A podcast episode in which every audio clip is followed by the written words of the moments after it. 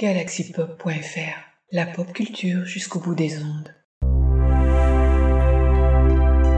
Hmm, Galaxy Pop. Blast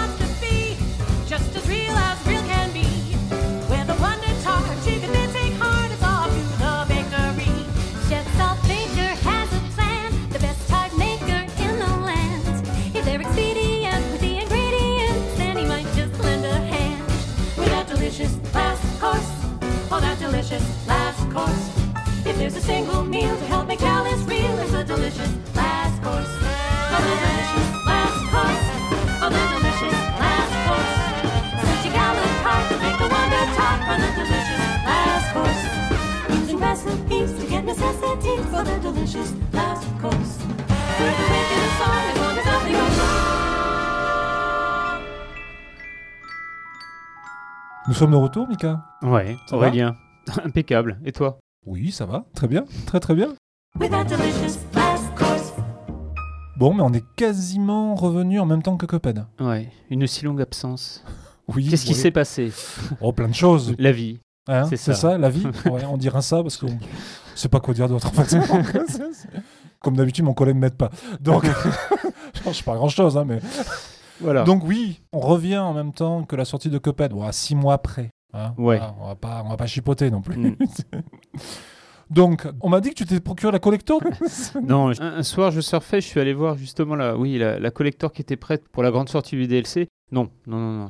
J'étais un peu déçu. Je m'attendais pas à ça, en fait. Une, une marionnette un peu flippante. J'aurais plus vu un, vieux vinyle ou un, un vieux gramophone, quelque chose de. Voilà. Mais qui aurait complètement collé avec l'ambiance du jeu en Ah plus. ouais, Donc ouais, c'est, ouais, je comprends pas les choix. Là pour le Oui. coup, enfin, c'est pas grave. hein. Après, c'est ça reste un c'est collector. Pas grave, le c'est jeu pas- reste le jeu. Tout à fait. On est très content d'avoir une sortie déjà boîte physique du jeu depuis le temps qu'on l'attendait, qu'elle a été repoussée. Bon, Covid aussi oblige, hein, donc il y a eu ça aussi qui était passé par là. Donc on était vraiment très très content. Donc un jeu, enfin un DLC qui est vraiment euh, Ah, plus qui- qu'un DLC. hein. Ouais, qui est au niveau du jeu original, qui poursuit l'aventure et qui colle parfaitement, graphiquement, musicalement. Donc c'est une île supplémentaire. Voilà. Ouais. Ah, C'est un bijou, un bijou. Ah, complètement, oui. ouais. Ah oui, Ouais. complètement. Alors après, il faut aimer le style Cuphead, évidemment. Mais qui Euh, n'aime pas Ah, euh, c'est un, c'est du plateforme, c'est du. euh, on va dire- Run and gun, on va dire Ouais. entre boss rush et run and gun, Oh, c'est c'est du boss rush, ultra exigeant. Mais parfait techniquement. Voilà. Oui, oui, Donc, absolument. euh, Ça peut être exigeant, mais bon, voilà, quand Euh, vous perdez, c'est que malheureux, c'est toujours de votre faute. Alors, le je crois que le premier boss qu'on rencontre, ça va être euh, le Yeti, il ça. me semble. C'est ça. Bah, faut voir sa gueule au Yeti, c'est- juste parfait, quoi. Voilà. Est-ce que tu, tu l'as fini, Cuphead, au fait? On va parler un peu des, des choses qui fâchent. Alors j'ai fini le mode, euh, on va dire, facile du Oui, jeu. ça, ça d'accord. J'ai fini la plupart des boss en difficile. Et il m'en reste, on va dire, 4 Hmm. avant de- d'attaquer l'homme D et, euh, et le diable. Si on n'avait pas récupéré toutes les âmes des boss, en fait, on ne pouvait pas ouvrir le dernier qui est donjon du génial, jeu, quand on s'occupe du mode difficile, mais qui est en fait le mode normal, qui est le vrai jeu, on se retrouve avec une troisième phase pour les boss. Tout à fait, ouais, Et c'est souvent là que les programmeurs se sont complètement lâchés. Ah oui, Et ça, Alors là, ça part en vrille. complet. Et ouais. voilà. Ouais, Et souvent, les premiers essais, on se prend une, une raclée, justement, tellement on est époustouflé par la débauche visuelle et le, tous les idées visuelles tout le temps. Tout, le temps, Tout à temps. fait. Et ce, enfin, ce qui était assez intelligent de leur part, c'est le fait d'avoir permis, au, on va dire à peu près tout le monde, de, de parcourir le jeu et d'apprendre un peu les premières phases des Ouais. boss Mhm. pour pouvoir plus tard, quand ils seront des joueurs un peu plus chevronnés, faire la phase supplémentaire et attaquer le jeu de façon un peu plus, on va dire, un peu plus difficile. Ouais. Ça, c'est Ouais. quand même une super idée. C'est, euh, pas décourager les gens.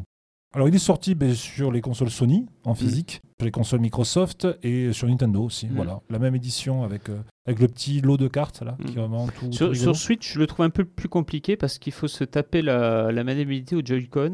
Je suis vite passé sur une manette euh, filaire euh, classique avec euh, deux sticks, euh, un peu manette Xbox, c'est un pad horrible. Tu veux dire pour la version portable Parce qu'après, rien ne t'empêche de toute façon de, de mettre ta Switch Ah oui, et, de jouer avec une ouais, manette, on va ouais. dire, plus conventionnelle. Quoi. Voilà, moi je pense que c'est un jeu parfait. À tout, parfait. à tout point de vue. Euh, c'est vraiment une affaire de oui, goût. oui, oui, oui, oui, tout à fait. Enfin, on a quand même plus touché les vieux de notre génération, si je puis dire ça comme ça, parce qu'on Mm. était plus habitués aussi à ce genre de difficultés. Où il fallait vraiment ben, t'investir pour arriver à Ah, moi, les- depuis voilà. le début, à chaque fois, je pense à Megaman. Oui, c'est ça. C'est rageant, mais tellement jouissif quand on y arrive. Exactement, tout à fait. On va s'écouter un deuxième morceau de Cuphead pour fêter la sortie du DLC. Alors, le premier qu'on a écouté, c'était The Delicious Last Course, qui est le Mm. nom du DLC d'ailleurs. Écoutez un deuxième morceau qui est très très sympa, très entraînant aussi. Allez, c'est parti.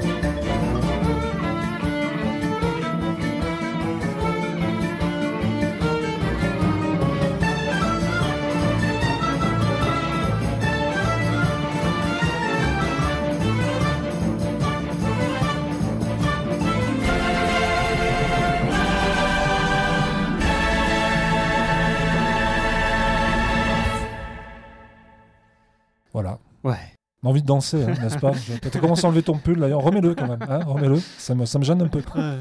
On m'a pas dit qu'il y avait un personnage en plus. Ça, Donc il y avait. Mugman, tu te rappelles Oui. Voilà. Cuphead. Cuphead, évidemment. Et la dernière Ah, Calice. Voilà, Calice. Calice, Voilà. qui était, qui faisait aussi partie du jeu, mais qu'on ne pouvait pas jouer. C'est Mm. c'est des petites phases rigolotes, on devait l'aider justement, parce qu'elle est désincarnée. Et en fait, pour pouvoir la jouer, il va falloir que vous switchiez entre ben, euh, Cuphead ou Mugman. Elle va prendre la place d'un des deux. En Ouais, fait. ouais. Elle a vraiment des capacités à elle spécifiques. C'est vraiment génial.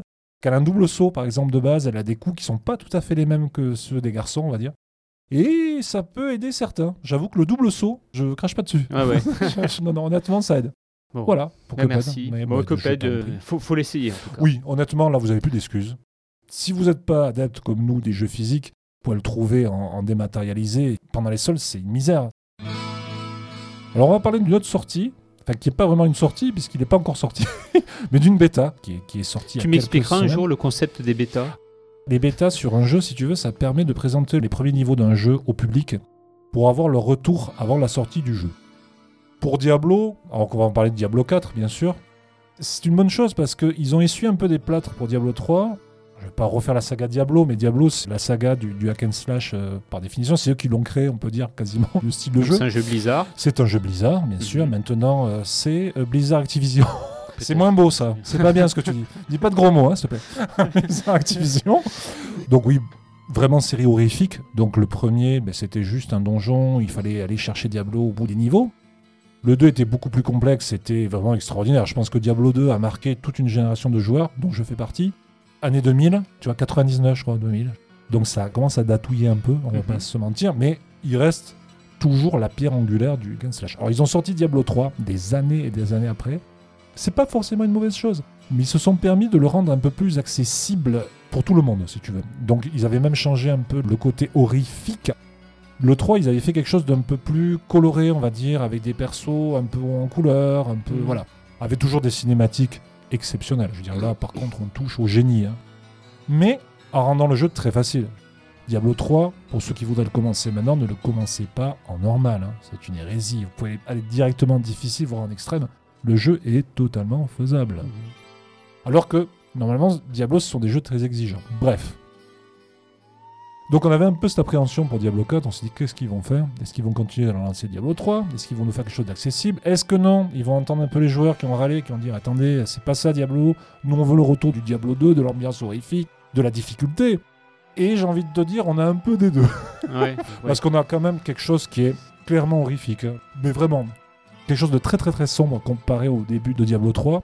Alors peut-être un peu moins hollywoodien, si je puis dire, dans la mise en scène, mais vraiment sublime. Dans la bêta, tu n'avais que le premier chapitre. Déjà, ils ont changé quelque chose, ils ont fait un monde pseudo-ouvert maintenant. C'est-à-dire Mhm. qu'avant Diablo, tu avais un hub et tu te téléportais un peu à droite et à gauche, là où tu avais envie d'aller. Là, tu as une map ouverte. Pour le premier chapitre, attention, je m'avance pas, je sais Mhm. pas comment seront les autres. hein. Ça, déjà, ça change tout. Tu peux avoir une petite monture, tu vois, parce que tu as de Ah, longues distances à parcourir. Honnêtement, ils ont gardé le meilleur de Diablo 3 en mettant un peu la patte du 2. Moi, je suis super emballé. J'ai un peu peur pour les boss, parce qu'ils ont pris une, une nouvelle direction. Alors, c'est pas inintéressant, hein, attention. Mais on n'est plus dans le, dans le bourre-pif qui était Diablo, on va pas se mentir. hein, Diablo, euh, t'avançais sur un boss, fallait que tu remettes plein la tronche. Tu regardais que ta vie descendait pas trop, tu t'envoyais des fioles, tu vois, c'est Mm, ça, Diablo, ouais, hein, ouais. tu vois, l'ambiance, c'est ça. Là, on est plus dans des boss avec des phases, c'est-à-dire qu'il va falloir que tu apprennes des patterns. Ça ressemble un peu à un sol. Tu te demandes Mhm. si elles sont pas les Ouais. piocher des idées. Ce qui est pas une mauvaise chose, hein, je dis pas ça. Mais, on va dire que sur certains boss, j'ai l'impression que ça ralentit un peu aussi l'action, donc à voir. C'est un jeu multi. C'est un jeu multi. Ouais. Ce qui va faire grincer les dents, c'est qu'on n'est plus sur du multiplateforme. Diablo 3 était multiplateforme. C'est-à-dire que si tu avais ton PC, tu pouvais jouer avec un mec avec une Xbox. Ça, c'était vraiment bien. Là, non. Si tu l'as sur Xbox, ça avait déjà un Xbox. Si tu l'as sur PC, ça avait déjà un PC. Ce n'est plus multiplateforme. D'accord. Voilà. Mais, bien sûr, grosse communauté en ligne. Là aussi, où on a très peur, c'est qu'ils ont dit que le jeu ne serait uniquement qu'en ligne. C'est-à-dire que tu ne pourras pas jouer hors ligne. Et là, ça commence à, à faire monter un peu. Parce que alors c'est la bêta, hein, je tape pas dessus, mais alors il y a énormément de ralentissement dans la bêta. J'ai la fibre, hein, et ça ramait beaucoup. Ah oui, en donc c'est- 2023, c'est je pense que C'est pas une histoire de connexion. c'est pas une sorte de connexion. Donc on a un peu peur. On aimerait juste avoir un mode hors ligne si on n'a pas envie de jouer en ligne, si on n'a pas envie de croiser d'autres joueurs, parce que ça te sort un peu de l'immersion quand même. Parce que tu es censé être le héros du machin, si tu vois 36 héros qui marchent à côté de toi, Ouais. t'es plus trop dans la même dynamique. Donc je te propose, Mika, il n'y a pas énormément de morceaux de sortie de Diablo 4 puisqu'il sort en juin, si je dis pas de bêtises, et vu que j'en dis souvent. Donc on va s'écouter un morceau de la BO de Diablo 4, euh, le morceau d'un des villages qui s'appelle Yeslena Village.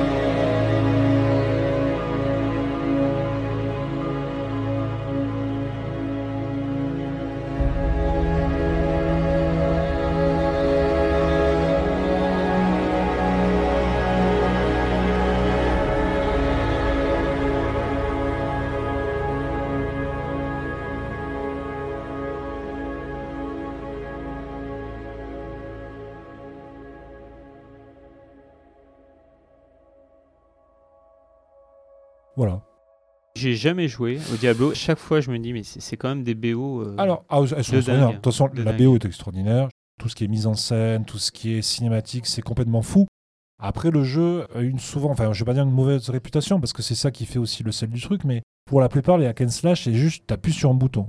C'est plus compliqué que ça quand même. hein, voilà. Alors, je suis d'accord pour Diablo 3, c'est vrai que c'était ça, hein, on va pas se mentir.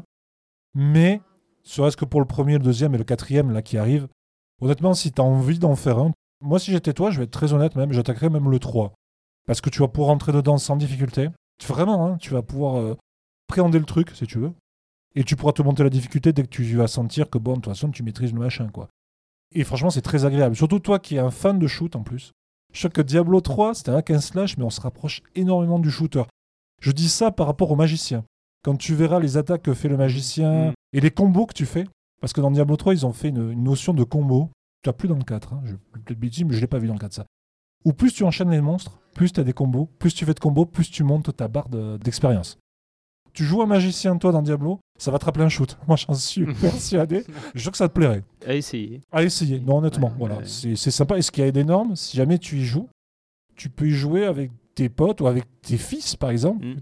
Vous pouvez tous jouer ensemble. Et ça, c'est quand même énorme. Et ça, donc, ça disparaîtra du 4. Non, tu pourras le faire, mais tu ne pourras le faire que sur la même plateforme.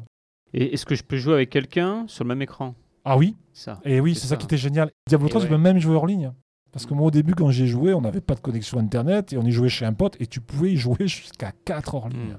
Et ça, c'est quand même. On euh, remplacera jamais les parties sur le canapé avec. euh, Jamais. Ça fait peut-être vieux de dire ça, Oui. ou, ou des magots, ou j'en sais rien. Je sais pas, j'ai un poisson mot, je sais même pas ce qu'il veut dire. Non, c'est pour faire mon intello. Non, on remplacera jamais ça. Tu restes Ah que oui. tu vois, rigoler, Ah euh, peut le dire, boire une bière. Euh, Ou deux. ou un stick. non, on remplacera jamais ça. Ça, je suis tout à fait d'accord. Mais bon, voilà, c'est parce qu'on est des vieux, je pense. Mm. On va enchaîner avec une nouvelle sortie. voilà, c'est encore une fois, c'est un jeu pour toi. Un jeu pour moi. Ah, ça si, n'est pas si. que pour moi. Surtout pour moi qui n'ai pas un fan du tout de cet univers. Ah non, je connais parce que je vais parler un peu crûment. Je me suis farci les films à cause de ma fille. hein. Voilà, je suis pas un super fan. Pourtant, j'ai réussi à accrocher à ce jeu. C'est Howard Legacy. Alors, c'est l'héritage de Poudlard. On est dans le monde Ah. d'Harry Potter. Donc, un jeu vidéo, enfin, un jeu de rôle. Ouais, c'est léger, plus action quand même. Mais bon, allez, on va dire jeu de rôle. Qui est sorti en février 2023, donc il n'y a pas très longtemps ce coup-ci. Un très Ah, très gros carton. Gros, gros battage aussi. hein. Oui, parce que dur de ne pas savoir qui sortait. quoi. Exactement. Alors beaucoup de gens se sont emballés avant qu'il sorte. Certains ont été déçus parce qu'ils s'attendaient à quelque chose, de- je crois, d'un peu plus pointu. Tu vois, même au niveau du RPG, au niveau de l'approche des combats.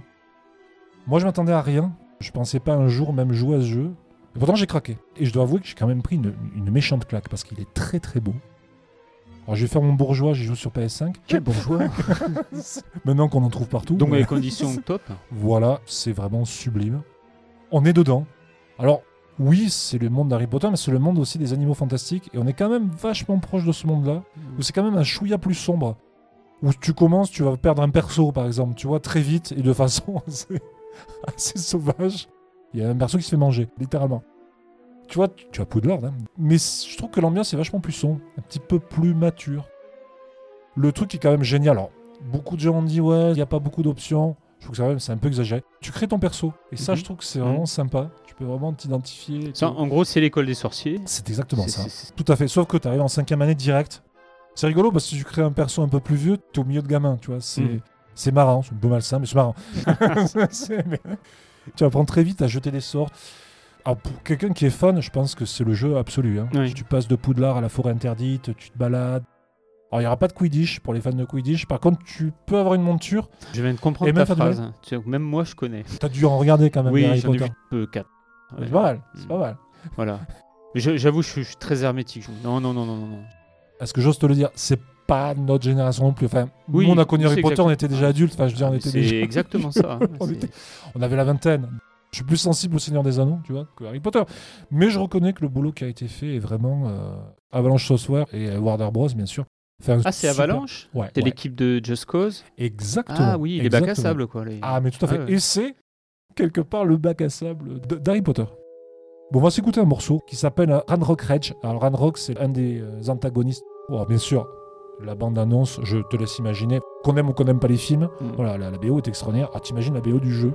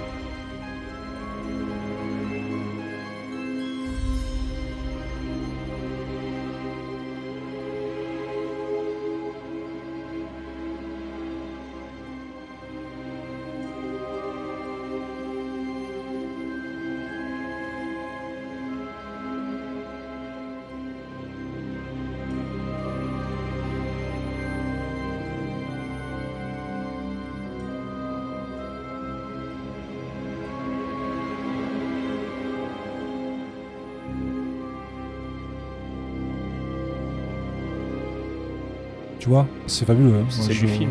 Ah oui, ah, complètement.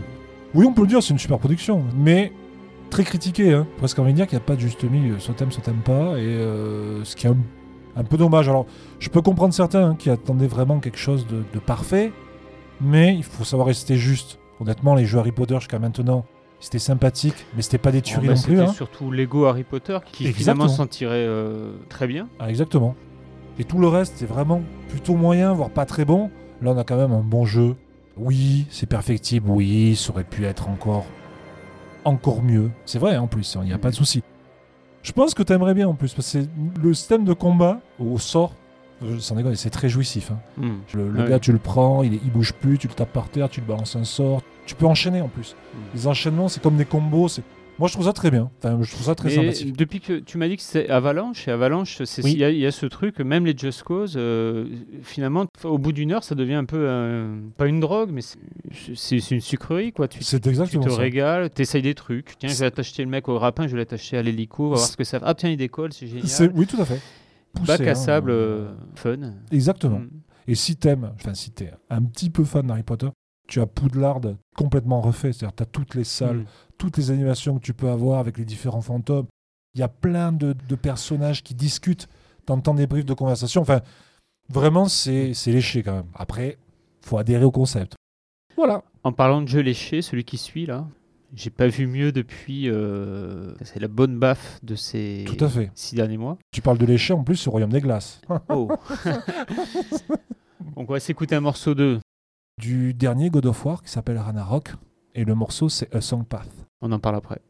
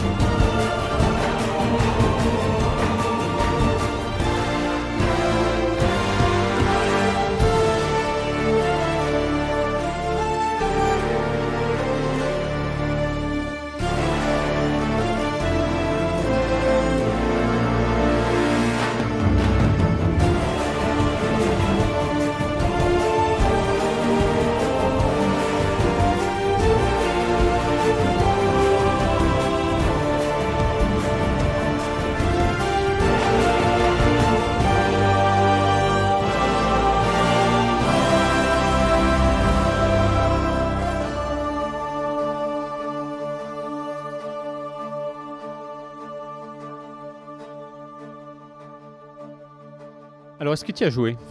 Non, non, pas À encore. God of War. Non, pas encore. Alors, je les ai tous faits jusqu'au ben, jusqu'à l'avant-dernier, qui était sorti en 2018, je crois, si je dis pas de bêtises. Exactement. Et celui-là, j'attends encore un peu, mais je- bien sûr, bien sûr que je vais succomber, et que je vais le faire. Alors, moi, j'ai jamais trop accroché au God of War classique. Mais en 2018, bah, je me suis laissé tenter parce que je trouvais qu'il avait de la gueule, justement, ce God of War. euh, tout en plan de séquence, avec le mec, caméra à l'épaule. euh, Il y avait- il y avait un côté massif, et puis, euh, et puis ce Kratos vieillissant, là, le, Oui. le héros. Je me suis dit, il y a quelque chose. Et puis, il y a ce gameplay à la hache, qui est assez génial. Et puis, ce- c'est cette réalisation qui fout par terre, quoi. C'est euh, Oui. le 4A. Tout est hallucinant, tellement c'est bien maîtrisé, parfait. C'est euh, visuellement, c'est une claque. Musicalement, c'est une claque. C'est maniable, c'est génial. C'est très amusant. Sadique un peu, parce qu'il y a toujours les- les finishers Ah, ça, Kratos. reste- ça reste très violent, mais c'est de la violence tellement euh, chorégraphiée. euh, Visuellement, il y, a- il y a quelque chose aussi. C'est de la violence, euh, entre guillemets, c'est presque beau, c'est presque jouissif, quoi. C'est dramatiquement beau. c'est dramatiquement beau, c'est ça.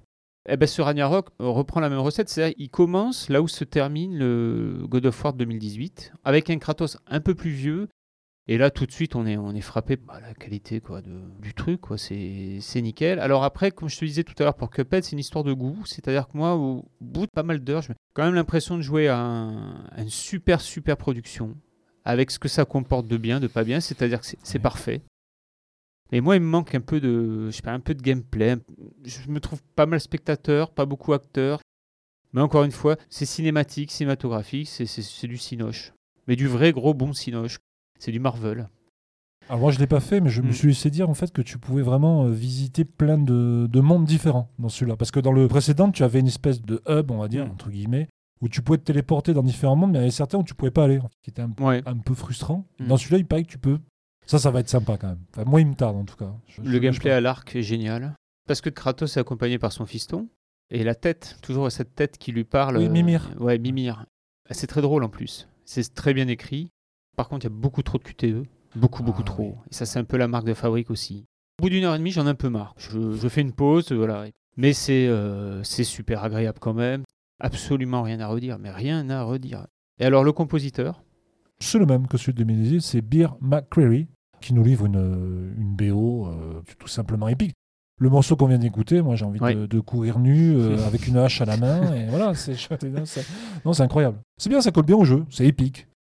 Toi, tu recommanderais quand même euh, sûr, oui, God of War, évidemment, évidemment, même. évidemment, évidemment. C'est comme Uncharted, God of War, oui, évidemment, oui, oui, oui, oui. Mais oui, il ne serait-ce que chose, pour voir où, où en sont maintenant les très grosses productions, ne serait-ce que visuellement et tout, c'est- du ciné, mais euh, du ciné, du ciné fun, quoi. Et il y a rien à redire. Voilà. Ok. On va enchaîner avec euh, notre gros morceau, on va dire. C'est Ouais. euh, le jeu qui a, marqué, mal, hein. qui a marqué 2022. on peut le dire. Ouais. Aïe, aïe, aïe. Oui. Sorti au mois de février ou mars, je Mm, crois février. 2022, ouais. J'ai vu la fin en août. Oui, mais c'est ça. je m'y aussi. suis perdu complètement. Aussi, euh. Pour tout finir, ouais, ouais, facilement le mois d'août, oui.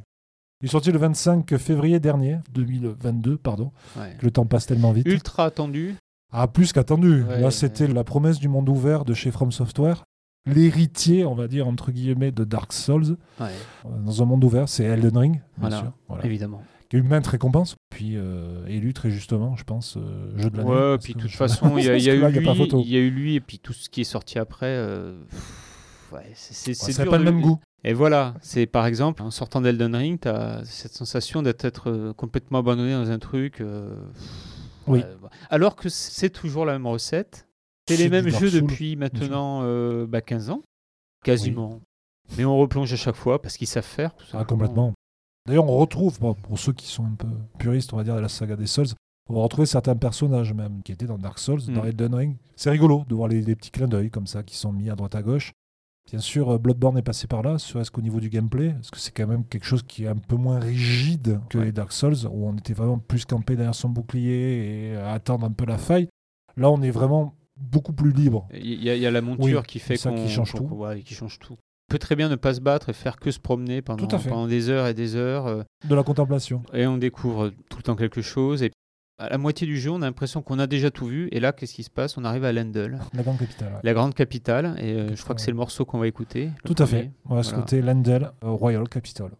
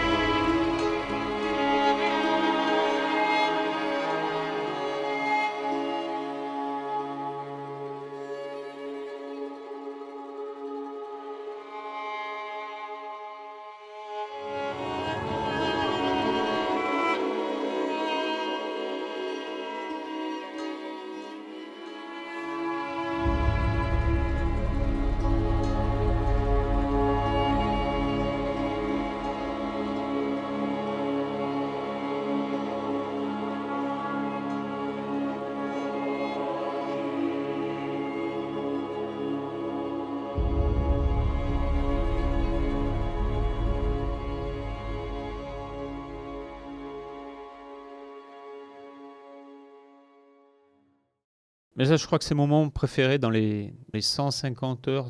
Ah oui pas. Ouais, ouais, parce qu'on arrive dans cette capitale, c'est- magnifique. Elden Ring, ce qui est génial, c'est un monde qui a vécu et puis c'est passé euh, le chaos. Oui, c'est ça. Donc il n'y a plus grand chose de, de joli dedans. Par la nature elle-même, Voilà, dire, mais- et, tout est vestige de la civilisation d'avant, Tout à fait. euh, les dragons, tout ça, voilà, et on se retrouve avec un monde qui a une histoire et puis qu'on qu'on parcourt. Et Lundel, on arrive dans ce- cette capitale qui est encore en or, avec les toits en or, les, statues, on a l'impression que c'est des statues qui pleurent, des dragons qui gémissent, et puis tout ça est en pierre, et puis, c'est magnifique. On arrive sur un plateau, là, à perte de vue, on voit le, les décors. Et en fait, Elden Ring, c'est une claque tout le temps, tout le temps, tout le temps. Oui. Et c'est le plaisir de la découverte. Et, puis- et puis cette histoire qu'on te raconte, euh, que tu dois aller chercher, comme pour Bloodborne, Alors, comme pour Dark Souls, Tout à fait. un peu plus expliqué quand même, Ah un, oui, peu, un peu plus simple. Parce qu'il y a beaucoup plus de dialogue. En fait, les PNJ Ouais, vous parlent énormément, ils vous racontent quand même pas mal de choses. Il faudra quand même aller chercher le but de l'intrigue. Les trois quarts des, des discussions sont ultra mystiques. Oui. euh, Voilà. Et c'est tellement bon de, de se perdre là-dedans. Ah, vraiment, complètement. Non, non, ça a vraiment été une claque. Alors, j'ai vu le nombre d'heures pour le finir et pour le platiner, j'ai passé 276 heures. Non, mais je suis sûr qu'il n'y en a pas une où tu t'es ennuyé. Non. Parce qu'on a réussi à le parcourir aussi une partie ensemble. On a fait quelques combats comme ça. En se disant de au début, ah, quand même, c'est triché, ça va être plus facile. Et Non. non, et non. Dans le jeu est prévu que si. Eh tu oui. joues avec un ami, en fait, le jeu est plus difficile. Beaucoup plus difficile. hein. Il y a un niveau à la fin, là, le, le corset qui est mon niveau préféré, Ah tellement, oui. tellement c'est les abîmes. Là.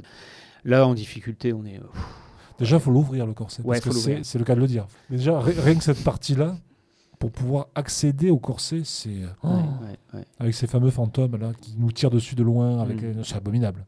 Il y a toujours aussi ce truc avec les jeux From Software, c'est-à-dire que tu te sers de l'expérience des autres joueurs, des wikis. Super communauté. Et ça, au on peut début, le dire, on a un peu même. ce regret de se dire merde, je vais encore aller voir pas la Solus, mais je vais encore aller me faire aider et tout. Et non. Moi, j'ai l'impression que ça fait partie du truc. Bon, Qu'en fait, on y arrive, mais tous ensemble. quoi. Exactement. Parce qu'on retrouve toujours, bien sûr, ces fameux mécanismes où il y a les fantômes qui ont laissé une empreinte et on voit un peu ce qui leur est arrivé, ou des textes. Une personne va te dire, oui, si tu vas un peu plus loin, attention à gauche, embuscade. Oui, je pense que le jeu est pensé pour ça aussi. hein. Et je trouve que c'est vraiment super bien. Après, vous avez toujours les. euh, T'as un gars qui va te dire attention, hein, tu, tu peux sauter, t'inquiète pas, c'est pas un trou. Et en fait, c'est un trou. C'est un ravin. c'est un ravin. bon, avec des, Oui. contrées mythiques. Hein, ouais, Bah, le morceau qu'on va s'écouter maintenant, je pense que bon, alors moi c'est mon boss préféré. Le jour où on est arrivé devant, euh, cette espèce d'immense serpent euh, qui dort. Hommage. Alors, il en a fait plein, hein, Miyazaki, dans le, dans le jeu, parce que quelques mois avant, on avait perdu l'auteur de Berserk. Et c'est quand même une de ses sources d'inspiration pour ces jeux. Et le, le boss, dont on va écouter le morceau là, c'est clairement un hommage à Berserk. Alors le, boss c'est. Raikard, comme le joueur de foot. hein. Il a le même talent. En fait c'est un serpent géant. Oui. Voilà. C'est un serpent qui a dévoré un dieu. Et, et on voit le, le visage de ce dieu, en fait, sur le serpent. C'est un côté vraiment très malsain. On est vraiment dans Berserk. Et euh, très très très grand moment. Ouais. Allez, on écoute tout de suite.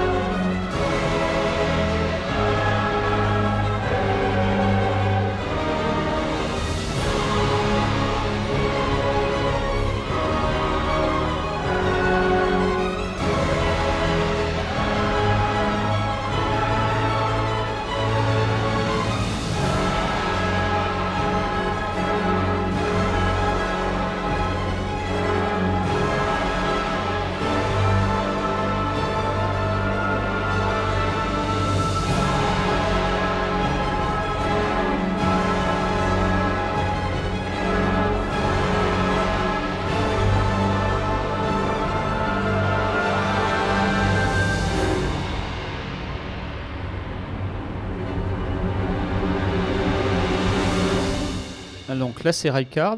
Oui. Tu étais Et en écoutant moi, ça, je pensais à Radan, qui est aussi un boss euh, Bien sûr. fabuleux. Bien sûr.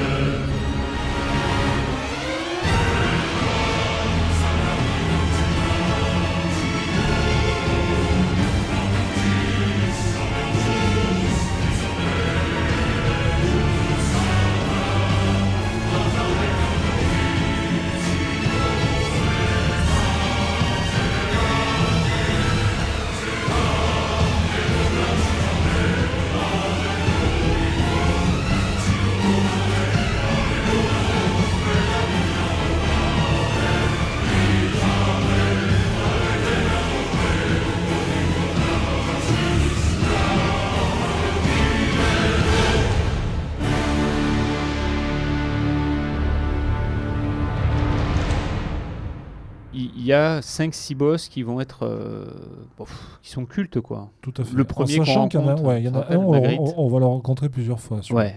Il est génial. Hein. Le premier boss vous fera très mal. hein. Je vous le dis de suite. Je pense qu'il y a un pic de difficulté qui est vraiment très haut, ouais. honnêtement. Peut-être le boss sur lequel j'ai eu le plus de mal. Mais le jeu vous donne deux trois trucs pour vous aider quand même. Allez-y. Le jeu, justement, te permet de rendre la chose Oui. plus facile parce qu'on peut invoquer des bestioles avec soi. il a- Exactement. Mais même comme ça, ça reste atrocement difficile, Oui. exigeant, Oui. euh, rageant. Alors moi, je le trouve quand même moins difficile que la plupart des autres Souls. hein. Alors peut-être pas que le Dark Souls 1. Bon, je l'ai tellement fait Dark Souls 1 que maintenant, bon, ça Non, moi, va. je trouvais que c'était le 3 qui me Euh, posait ah, problème. moi, hein, moi, on m'a toujours dit que le 3 était le plus facile. Moi, je trouve que c'est le plus difficile, Ah, Dark Souls 3. Donc, je le trouve quand même plus facilement appréhendable euh, Elden Ring. Surtout si vous faites plus ou moins la quête principale, si vous n'allez pas faire le reste, qui est un tort, hein, parce que je pense que Ah le oui. sel du jeu est Ah à oui. côté, Ah hein, oui. est vraiment à côté. Mais bon, admettons, et je trouve que c'est quand même moins difficile la quête principale que même la quête principale de Dark Souls 1. En sachant que là où il y a le plus de difficultés, bien sûr, c'est à côté, hein, dans Elden Ring. Il y a une région ah oui, atroce. Elle est pas optionnelle. Tu hein. vois, j'ai oublié le nom, je veux plus en entendre parler. Même en revenant, on est surpuissant, on se fait euh, Même- même- désosser. Ah, c'est du haut niveau. De toute façon, il faut Ouais. être au niveau pour y aller. Enfin, malheureusement, le jeu va vous y amener, peut vous amener, parce que dans Elden Ring, ce qui est bien, c'est que vous avez le choix aussi d'attaquer les régions par l'ordre dans lequel Ouais. vous voulez les Mm. attaquer. Mm. Voilà. Oui, cette région-là, je vois laquelle tu veux dire. Oui, c'est Kaelid. Ouais, Ouais, alors, Kaelid. Kaelid, euh, pff, oui, c'est. euh, Ça pue la mort. c'est ça. Déjà, les chiens zombies, non. Mhm. Moi, la je, putréfaction. moi, je me souviens euh, d'être arrivé à Kaelid, en fait, et de voir les espèces d'oiseaux géants avec le cou un peu Oui. déplumé et tout. Quelqu'un m'a dit ils sont jolis ces oiseaux. Et en fait, je m'approche à cheval. Et en fait, c'est des bestioles absolument euh, immondes et immenses. Et elles te courent après. C'est-à-dire que toi, tu es à cheval et tu l'entends derrière en train de piailler. C'est abominable. Je suis comme toi, j'ai des, des- comme ça des passages. C'est comme des cartes postales, presque. tiens. C'est ça. En sachant que le jeu aussi vous permet de. Alors, souvent, dans les Souls, on associe ça de la triche. Je sais pas pourquoi d'ailleurs. Parce que c'est totalement permis. Ça fait partie de l'expérience de jeu. Vous pouvez aussi monter votre perso quand vous sentez que vous êtes un peu, un peu Ouais. ledge. Ouais, ouais. C'est ce que c'est fait pour. Et je pense que même si à un moment vous en faites pas, ça, risque d'être très très compliqué. Ouais, Donc, tout, euh, tout dépend en fait de ton niveau, puis te- si tu es à l'aise. Moi, j'ai besoin que mon perso soit euh, très, très, très, très haut pour euh, avoir moins, moins, moins peur, moins mal. moins mal. Donc on va s'écouter ben, le, le dernier morceau qu'on a choisi. Ah bah justement, ce morceau, c'est la bataille finale. Je trouve que c'est la seule faiblesse du jeu. Je trouve que le voyage est tellement Oui, fabuleux on peut pas en vouloir. que forcément, à la fin, on a ce truc, je dis, ah, c'est ça le Alors, boss Les deux boss, hein, parce qu'il y en a deux. Oui. Il y a vraiment un pic hein, quand même de difficulté. Enfin, Ouais. Moi j'étais quand même content parce que le boss de fin, c'est un vrai boss de fin. Sauf Ah oui. si vous jouez magicien, mais si vous jouez magicien, euh, vous êtes, euh, vous êtes un lâche, hein, on va le dire, les magiciens sont des lâches. Parce que la magie est très forte aussi hein, dans, euh, dans Elden Ring, ce qui est souvent le cas. Mais là, elle est très forte assez rapidement. Contrairement à Dark Souls 3, où pour être un magicien balèze dans Dark Souls 3, tu vas pleurer avant. Mais les deux boss, moi, j'ai pas super accroché. Le premier, oui. Le deuxième, carrément pas. Je suis désolé. hein. La bête, j'ai pas du tout On parle ouais, de la bête. ouais. d'Elden. Je suis désolé, je suis pas rentré dedans. Par contre, ce qu'il y a de bien, c'est que le jeu vous propose plein de fins. Et il y a des fins à débloquer qui Oui. sont exceptionnelles. Je veux Mm. dire, vraiment. Bah, c'est un jeu qui a du charisme, tout simplement. Oui. Comme tous les autres avant. euh, En sachant qu'il vous propose aussi le jeu, et vous pouvez le faire plein de fois, hein, parce que des larmes par run, je crois qu'on peut en avoir plus d'une vingtaine, je dirais peut-être 25. Et autant de larmes, une larme vous permet de refaire votre perso à zéro. Et vous pouvez repartir sur un but, mais complètement différent. Partir en jeu en vous disant, bon, je vais faire, je suis pas un guerrier. Vous rendre compte, euh, un peu plus tard dans le jeu, bah, en fait, euh, je prends pas plaisir. Rase, et on repart sur autre chose. C'est un Souls, hein, donc euh, vous avez une classe de départ, mais ça définira pas du tout ce que vous serez à l'arrivée. Donc euh, voilà.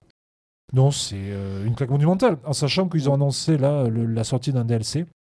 Qui fera Euh, combien, lui? 50, 60, 70 Ouais, heures? ils disent à peu près au moins 50 heures. Dans la pure tradition de DLC Souls en plus, parce que enfin de Dark Souls et de Bloodborne, parce que ça se passerait dans le passé. Voilà. Ah, donc, euh, génial. Ouais, donc ouais, voilà, il ouais. nous tarde. hein. Ah, puis il y a ce. Colisée au centre. Oui, il y a un boss optionnel qui est très sympa au centre de la tornade pour ceux qui ont eu le- la curiosité d'y aller. Des fois, c'est pas beau la curiosité. Ah ouais. On va s'écouter le, le morceau du combat final d'Elden Ring.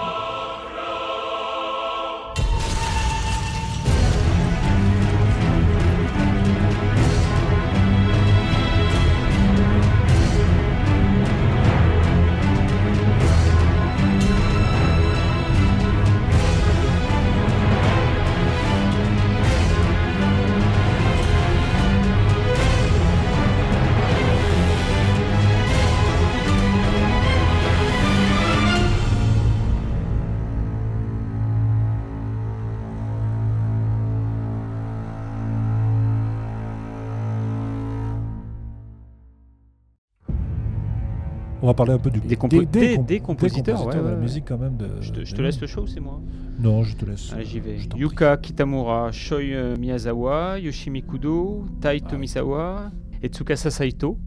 Et c'est exactement les mêmes compositeurs que pour Bloodborne, Sekiro. Ils ont tous participé ou à Dark Souls 1, Dark Souls 2, Dark Souls M'étonne 3. pas. M'étonne. Ils arrivent toujours un peu à se renouveler. Alors ça reste épique, oui, oui. Moi, je préfère les morceaux un peu plus posés. Les morceaux qui sont pas des morceaux de boss sont géniaux à écouter en musique d'ambiance. Ah ouais, c'est le plateau d'Atlus.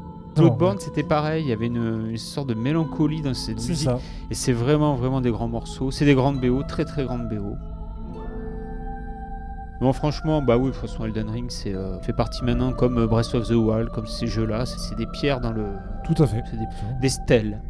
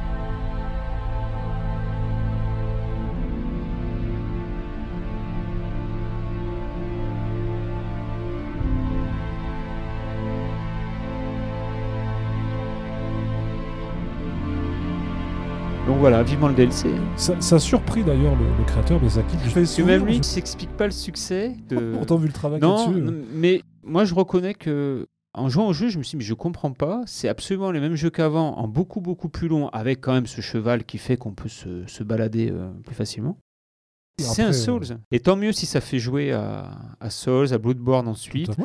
Toi, ton préféré au final maintenant Moi, je, moi pour l'instant, mon préféré, il a toujours pas été détrôné, c'est Bloodborne. Ça, je, ouais, je suis désolé. hein, Ouais, c'est oui, pour l'histoire, pour l'ambiance. Ouais, Après, je ne te cache pas qu'Elden Ring est derrière. hein, parce que parce que c'est comme une sorte de mix, si tu veux, entre Hmm. tout ce qu'il y a eu de bien, donc euh, forcément. Après, il y a le premier. Je pense que le troisième, c'est le premier Dark Souls. Troisième dans ton choix, ouais, ce serait le premier. Ce serait le euh, premier, ouais. C'est un monument. Pour moi, le monument du jeu vidéo. Pourtant, tu vois, j'ai fait Demon's Souls, qui est le tout tout premier. T'as J'ai fait fait le remake. remake. Même si c'est bon, hein. C'est le brouillon de Dark Souls. Mais c'est souvent le Voilà. premier qui reste. euh, Oui. moi, Demon Souls, Voilà. j'ai pas compris ce qui m'arrivait quoi ce jour-là. C'était nouveau, tout était nouveau. euh. Le jeu dans Bloodborne, c'est la claque absolue. On croise les doigts, hein. peut-être qu'on Mm. aura le droit à une suite un jour. ou- De la vie de Miyazaki. C'est son préféré aussi. Mais c'est terrible parce que bon. Bloodborne, j'ai l'impression que tu peux, peux rien rajouter maintenant dans l'univers. Il balaye à peu près tout, tous les environnements, il y a tout. Il y a une histoire euh, complexe, un peu tirée par les cheveux même, mais tant pis, mystique. Mystique, non, ouais, Ouais. mais qui se tient, on- ça se tient quand même. Et un DLC époustouflant. Oh, mais incroyable. Ouais, qui se passe dans le passé aussi, qui est vraiment fabuleux. Et- Puis les, les fameux calices. Et les calices qui sont repris dans Elden Ring parce que tu peux rentrer dans des grottes où Exact, finalement c'est les calices de Bloodborne. Et... C'est exactement ça. ouais. Et c'est marrant de voir que c'est un petit monde, en fait, tout est un peu relié. Alors évidemment, il y a Sekiro que je mettrais un peu sur le côté. Moi, je l'ai essayé, je pense que c'est pas pour moi. C'est pas moment non plus. Voilà, c'est- un très bon jeu. hein. Je- Mais je crois hein, que les mais fans de pour moi. Sekiro, par contre, ils adorent Sekiro. Ah, mais oui. Moi, j'avoue que c'est trop. Moi, Trop je- exigeant je pour moi. pas- exactement. Je suis pas réussi à adhérer Ouais. au concept bah, du, du gameplay, en fait. Mm. Voilà, c'est tout simplement. Après, sinon, c'est un super jeu. Il n'y a, y a rien à dire. Voilà, donc vivement la suite. Oui, mais vivement le DLC. Il a été annoncé officiellement là en février, c'est Mm. sûr et certain, hein, parce que bon, il y avait des rumeurs, bien sûr, pour savoir quel endroit de la carte ça va être. Il y a un morceau de la carte qui est toujours. euh, Voilà. On verra bien. Pas découvert, Si ça, se, si ça se concrétise que ça soit là, mais bon, on verra bien. Donc on attend ça avec impatience, bien sûr. Bon, on va y retourner. euh, c'est même, euh, même du mal à pas y retourner de suite d'ailleurs. bon, voilà. On va y aller, attendre le DLC, tu sais. On va se mettre un petit feu de camp. Puis... Exactement. Voilà. Donc on va parler d'une autre sortie, enfin d'une autre sortie. On va dire plutôt d'un Ah, un... vieux jeu remis au goût du ouais, jour. c'est un gros morceau là aussi. hein. C'est un très très, gros morceau, morceau. qui n'avait pas marché en plus. Ça a été un bide. flop. La saga est un flop. Flop, que- commercial, hein, parce Ouais. que très très très au-dessus de- des autres survival. Ah oui, en perso. sachant que il n'y aurait pas eu Resident Evil 4 et sa caméra à l'épaule, il n'y aurait pas eu Dead Space. hein. On va quand même rendre Parce à qu'on va César parler de Dead Space là. ce qui appartient à César. Quand Mm. même. Voilà. On va parler de Dead Space, qui est Ouais. euh, un survival horror spatial, on va dire. Le premier était sorti, ah, du pas de conneries, en 2008 ou 2009. 2008. Voilà, 2008. ouais. Alien euh, qui croise Resident Evil. C'est exactement ça. Euh, voilà. Moi à l'époque, je le lance, je fais la démo. La démo de l'aveu même des. C'était génial. La démo était sortie, les programmeurs, euh, ils avaient fait un petit commentaire en disant que c'était pas ce qu'ils avaient demandé. C'est qu'en fait, la démo te lâchait tout de suite à poil, c'est-à-dire que sans armes, sans rien, dans une séquence où ça bastonne, mais alors sévère. Et donc, la- démo était atroce à jouer, sachant que Dead Space a cette particularité. Donc, en fait, on est dans un vaisseau, un vaisseau Oui. en perdition. On est, c'est un vaisseau qui appelle à l'aide, en fait. On a un Ouais. manutentionnaire, là, on se retrouve avec son pistolet à clous, il y a un souci dans les tuyaux, faut y aller. Évidemment, ça. sent le traquenard, des aliens, des nécromorphes, des Ouais. bestioles dégueulasses. Oui. Et très vite, on comprend, à force de mourir, on a un petit message qui dit Bon, Coco, ça sert à rien que tu leur tires dans la tête, faut que tu les démembres. On a un pistolet plasma qui coupe. Un cutter. En fait, c'est pas vraiment une arme, c'est juste pour faire des réparations. Mais. Isaac s'en sert comme une arme. ouais. Et quand on comprend ça, on se dit Ah ouais, ça c'est pas mal en fait. Les parties de shoot sont un peu techniques, c'est-à-dire Oui. qu'on doit viser les Tout à jambes, les bras, couper les têtes. Mais quelle ambiance Ambiance sonore, mais je, je n'ai jamais entendu Non. rien, rien de tel. Quoi. Puis tout y Casque est, sur les oreilles, c'est fou. Tout y est. Et puis, Ouais. on a beau euh, se dire bon, on va passer dans un couloir, la lumière va s'éteindre, on va attendre un gisement. On va être clair, hein, ça n'invente rien, Dead Space. Par Mm. contre, ça le sublime. C'est ça Ouais. surtout. Rien que les passages où tu vas être obligé de sortir du vaisseau, donc d'être euh, dans l'espace. hein. Et dans l'espace, euh, il n'y a pas de bruit, en fait. Il n'y a pas de son. Personne ne t'entend crier, Voilà, tu Il sais. n'y a, pas de son dans l'espace. C'est-à-dire quand tu vas te balader sur la carlingue du machin, il n'y a aucun son. Ouais. Et quand tu as des ennemis qui Ouais. t'arrivent, ils peuvent t'arriver, tu ne les entendras pas. Tout, tout est sourd, les bruits sont sourds. Tu entends ta respiration dans le casque parce que tu es obligé d'avoir de l'oxygène. Tu t'entends juste respirer en fait. C'est euh, il fou ce jeu. Et tu dis qu'il n'invente rien, mais si, il, a- il- il apporte quelque chose. Je me rappelle à l'époque, je venais de finir Resident Evil 5, que j'avais pas aimé du tout. Et Dead Space avait ce truc où quand tu voulais aller voir tes armes, tes options ou ton life, tu faisais plus pause. T'étais Et tu fais pas pause dans Resident Voilà. Evil non plus. hein. Ah non, non, le jeu continue. Ouais, mais il y avait ce côté un peu lourd de l'interface. Et moi, j'ai Ah oui. trouvé qu'ils avaient une idée géniale de mettre rien que le- la barre de live dans le dos du fait. gars. En plus, c'est Oui. stylé. C'est Ah oui. très stylé. Oui, oui. C'est en Il n'y avait 2008, pas c'est de fausses notes. Non. Tout était mais sublime. Et on va s'écouter un morceau parce que alors, la BO, c'est un gros morceau. Je révoue, je me mets au casque, j'éteins la lumière, je ferme les volets. Voilà. Grosse, grosse, grosse, grosse ambiance. Le titre du morceau, c'est le titre du vaisseau qu'on va aider. Bon, Isaac va porter secours à un, à un vaisseau en perdition. C'est Ishimura in Trouble.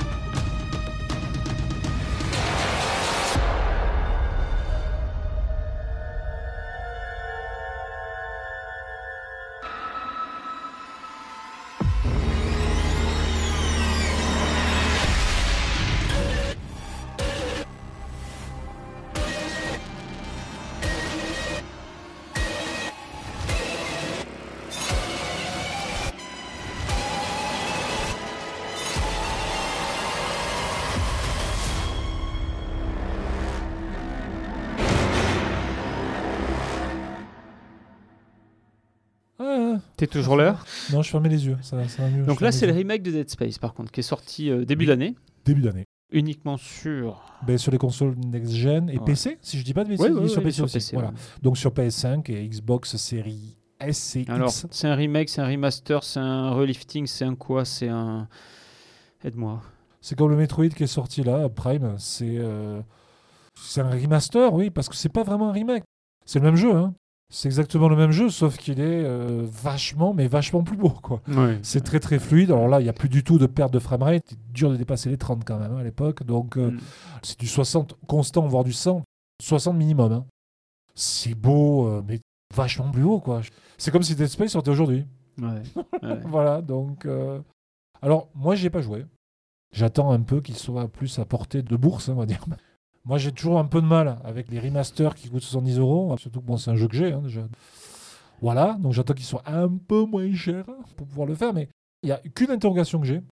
Je sais pas s'ils ont gardé les phases où tu sais, tu es en apesanteur. Je sais pas s'ils n'ont pas gardé le gameplay du 2. Parce que le gameplay du 1 était pas terrible pour les phases en apesanteur. Mm. C'était très compliqué. Il fallait que tu cibles, que tu bouges d'un côté. Enfin, Mm. c'était pas très intuitif. Le 2 est génial. hein. C'est-à-dire que le 2, tu te balades avec tes deux sticks, tu vas où tu veux. Mm. Dès que tu cibles un truc, tu t'approches, tu appuies, tu te poses. Tu vois, c'est, Mm. on dirait Iron Man. hein. Et je crois qu'ils ont gardé cette phase-là.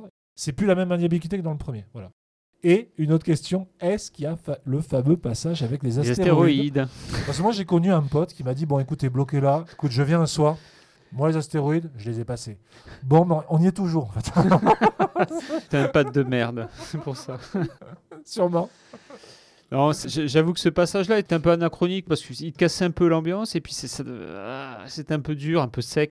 Moi, il y a un autre passage que j'avais trouvé atroce et ce qui m'a terrifié, c'est quand tu es poursuivi par une espèce de bestiole que tu peux pas tuer, que Ah tu es oui. obligé de bloquer et des armoires avec la stase. Oui. C'est effrayant, euh, voilà. Bon, pour après, moi, Dead Space, je le mets tout en haut. J'ai préféré ça au, dernier Resident. Moi, Resident Evil, ça s'arrêtait au 4. Et Survival spatial. Après, j'adore Alien. Oui. C'est un super hommage à Alien. Même au point de vue du gameplay, c'est beaucoup plus jouissif des Ah oui, Space. oui. Non, mais c'est un jeu qui reste très amusant. Mais si, si, si.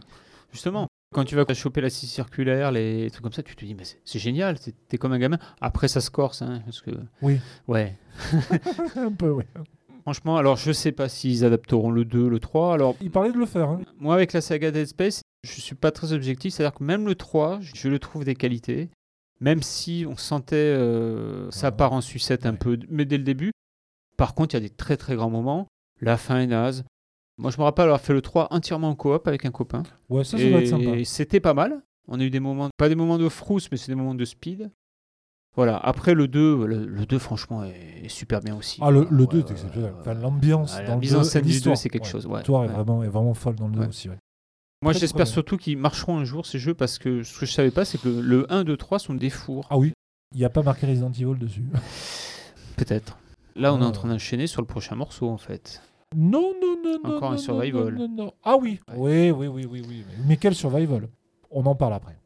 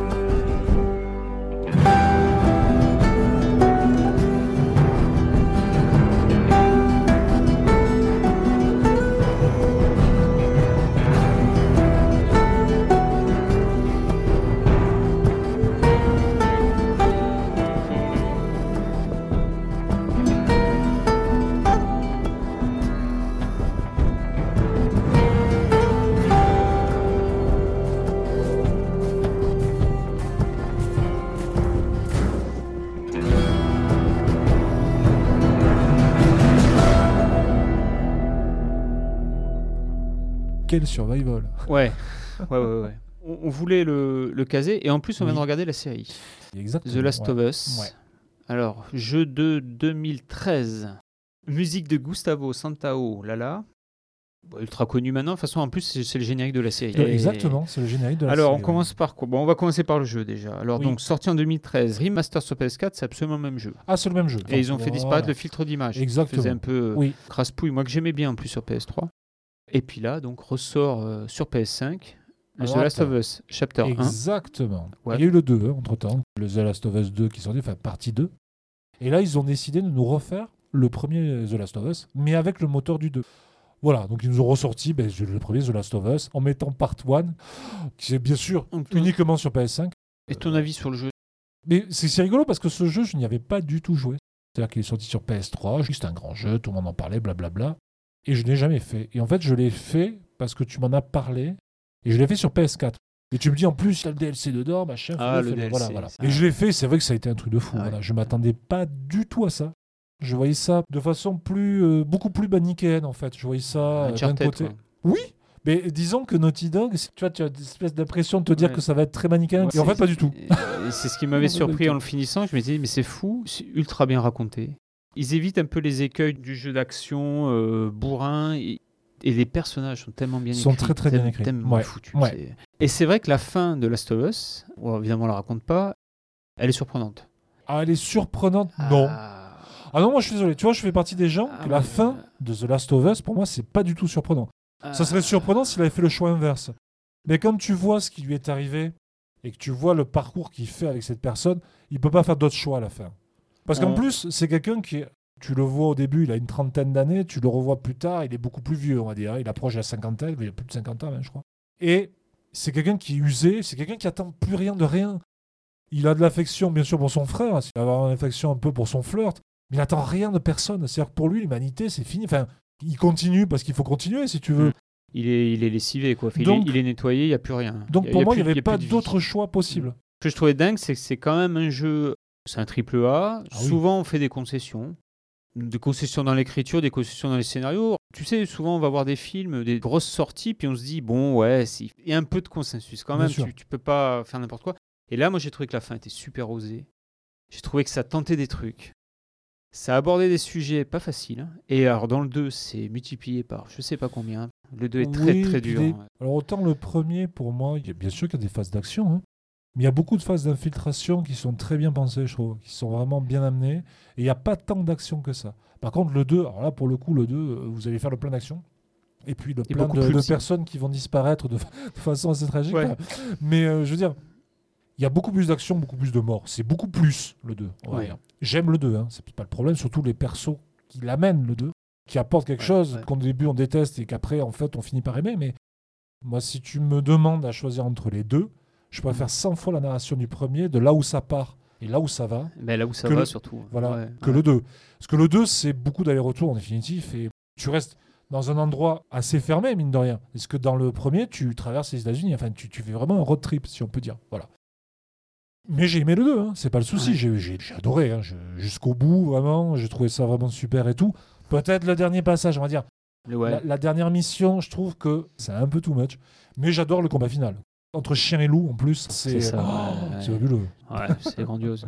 Ouais, et là, et là, ouais, ton ouais, cœur te dit, mais j'ai pas envie qu'il y en ait un des deux. qui- Mais je suis pareil dans le premier où pendant tout le jeu, je me suis dit, mais pourquoi ça s'appelle The Last of Us? Je dis, il va se passer un truc. Qui est le dernier? Et autre chose, c'est qu'après l'avoir terminé, moi j'ai directement enchaîné avec le DLC en me disant, bon, Ouais, je vais quand aussi. même faire le DLC. Aussi, et le DLC, il y a quasiment pas d'action. Moi, à mon avis, de tous les Last of Us, ça reste peut-être mon moment préféré. Ne serait-ce que pour la fête foraine et puis tout ce que tu fais dedans. Ah, moi, je trouvais que c'était ultra sensible, c'était c'était beau comme tout. Et puis, euh, voilà. Ah bon, mon préféré, c'est la fin du premier. Ouais. Toute cette scène-là où il y a l'espèce de dialogue, il y a l'espèce de truc, tu te dis c'est. Qu'est-ce que tu as pensé de la série Alors la série est très inégale pour moi.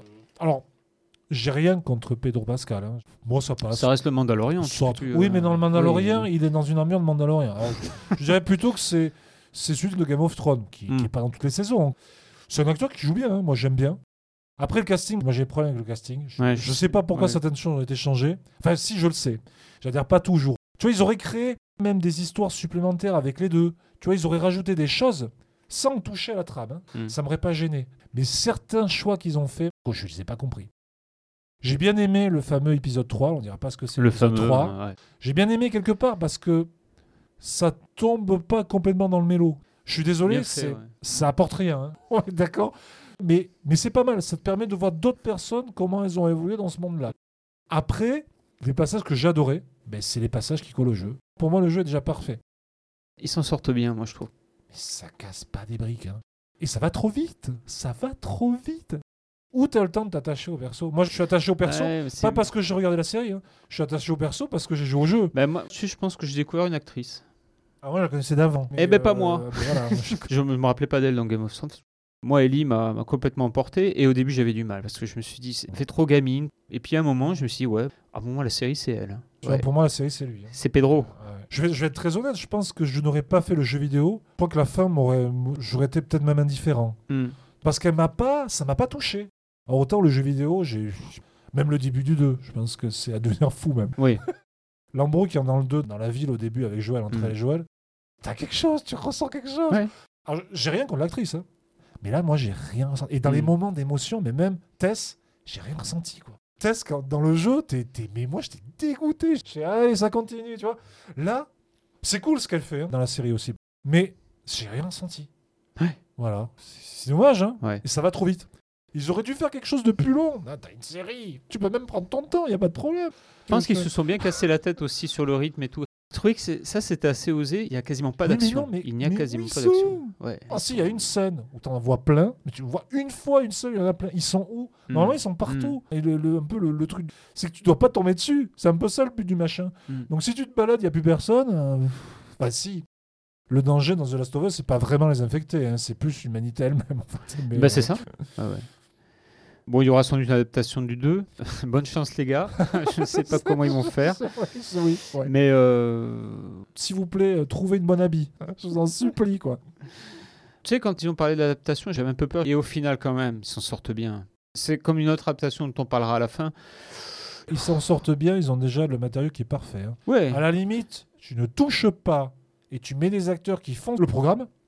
C'est bon, hein dire, Ouais. t'as- Tout est écrit.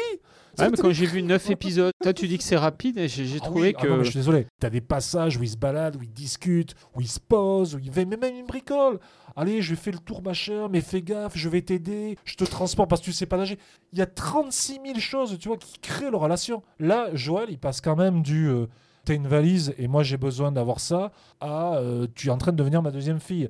Ah, je ouais, comprends, c'est ouais, trop, rapide. Ouais. Je veux dire, après, je comprends le perso. Hein. Il a des flashbacks de ce qui s'est passé avant, mais moi c'est trop rapide. Tu comprends Hmm. euh, The Last of Us, c'est les quatre saisons. Oui. Là. euh,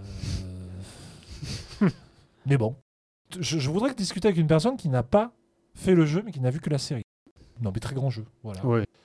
Et, beau, hein. et tu peux continuer à jouer au 2 sur ta PS5. Oui. Alors, Ouais. un petit coup de gueule, puisque tu en parles. Alors, chez Sony, tu peux jouer à tes jeux PS4 sur PS5. Si tu veux un upgrade, c'est-à-dire si tu veux une version PS5 de ton jeu, maintenant, il faut que tu paies.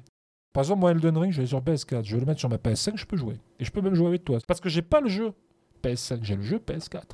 Ouais. Ils font la différence, le distinguo entre les deux, si tu veux. Et si par contre je veux jouer Elden Ring sur PS5, il faut que je lâche de l'argent en plus. Voilà. Chose qui n'est pas le cas chez Microsoft, faut quand même le dire. Chez Euh, ils s'en Microsoft, foutent, tu ne retrouves pas Joël et Ellie.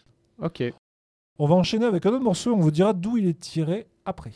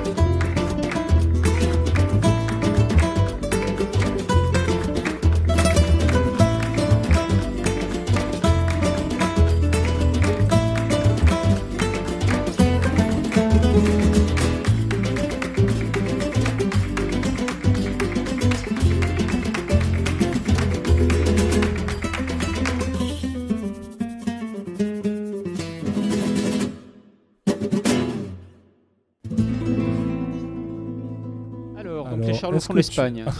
c'est pas ça. Donc qu'est-ce qu'est-ce? Tu as reconnu quand même. C'est la Oui, folie des j'ai grandeurs reconnu. avec, avec Louis de Funès. Mais oui, Non, mais j'ai reconnu parce que j'étais note sous le nez. hein. Non, c'est un morceau de la BO de Resident Evil 4. Parce que on a un droit à un remake. Et ça se passe en c'est- Ça Espagne. se passe en Espagne, voilà. Brièvement, euh, vite fait, c'est le- la fille du président américain qui se fait kidnapper par Ah un oui. groupuscule. Elle a été localisée là-bas dans un village, voilà, bon, bien sûr, sous couvert de l'agence Umbrella, de tout ce qui va bien, d'un nouveau virus, voilà. Jeu qui justifiait l'achat du Oui, GameCube. en 2004. On est bien d'accord. Oui, oui. Après, on l'a eu sur PS2, si je dis pas de C'est ça. Une très très bonne adaptation sur Wii. Une Ah des meilleures oui. à jouer. Ah oui, on est bien d'accord. ouais. Mais c'était toujours le même jeu dans son jeu. Et Ah tout oui, c'est toujours ça. Et a été annoncé un remake. Exactement. Euh, Un peu comme ils ont fait avec le 2 et le 3. Toujours, moi j'ai ce truc avec les remakes de jeux comme ça. Quand on te l'annonce, tu te dis Ouais, attends, Ouais. est-ce qu'on a besoin de toucher à quelque chose qui déjà a posé les, les bases de tout? J'ai envie de te dire oui et non. C'est-à-dire que tu peux très bien ne pas y toucher et rejouer au jeu, et c'est toujours aussi bien. hein. Ah, Franchement. C'est toujours aussi bien. Parce que là, bon, ils l'ont remis vraiment avec le canon du, de maintenant. Et euh, franchement, ça claque. Sur une console next-gen, ça Sur rien. une console next-gen. La Ouais. démo sur la Ouais, je pas, PS4, bah, tu ouais. sens que. Non, non, je pense que sur ta console, par contre, ça doit être quelque chose. Il n'y a pas que moi qui l'ai. hein. Ah bon? Je suis le seul acheteur. Sur ta console. Jeu de Shinji Mikami à la base. Oui, exactement. Tout à fait. Monsieur quoi? Monsieur Resident Evil? Monsieur Godin. Ah oui, que oui, oui, et de, la, de la série horrifique là, que je peux pas jouer tellement que ça me fait peur moi. Ah, qui était sorti il y a quelques années. Evil Within, Ouais, ah oh oui, là oui, euh, Psycho. Break. Oui, c'est sympa. Euh, c'est atroce. C'est très flippant. Et en plus, il se joue un peu de la même manière. C'est très nerveux, Oui, très flippant, très, aussi, euh, ouais. très rude. Voilà. Ouais, mais avec une ambiance vraiment un peu euh, cradingue, mais Ouais. euh, psychotique un peu. Qu'est-ce qu'il y a de Resident 4, donc 20 ans plus tard C'est toujours aussi parfait. Ouais. Alors ils ont changé bien sûr des choses. hein, je veux dire, il y a du, du design, il y a des, il y a des endroits qui ont évolué, il y a des- mais ça reste le même jeu. hein, Ouais. Pas d'inquiétude. Bien sûr, ça tourne à plus de 60 FPS constants. Puis c'est beau à pleurer. hein. Ouais. Vraiment un très Mm. très bel hommage.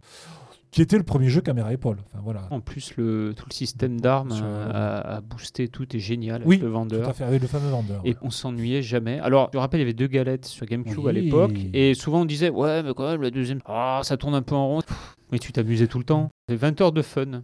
Tu avais plus d'action dans le premier et tu comptais moins tes munitions. Et le deuxième, tu rentrais un peu plus dans le dur. Là, pour le coup, il fallait vraiment que tu fasses gaffe. Et tu avais des ennemis qui étaient quand même un peu plus retors. C'était Mm. pas la même ambiance, on va dire. Ça Mm. faisait vraiment une transition entre les Mm. deux. ouais.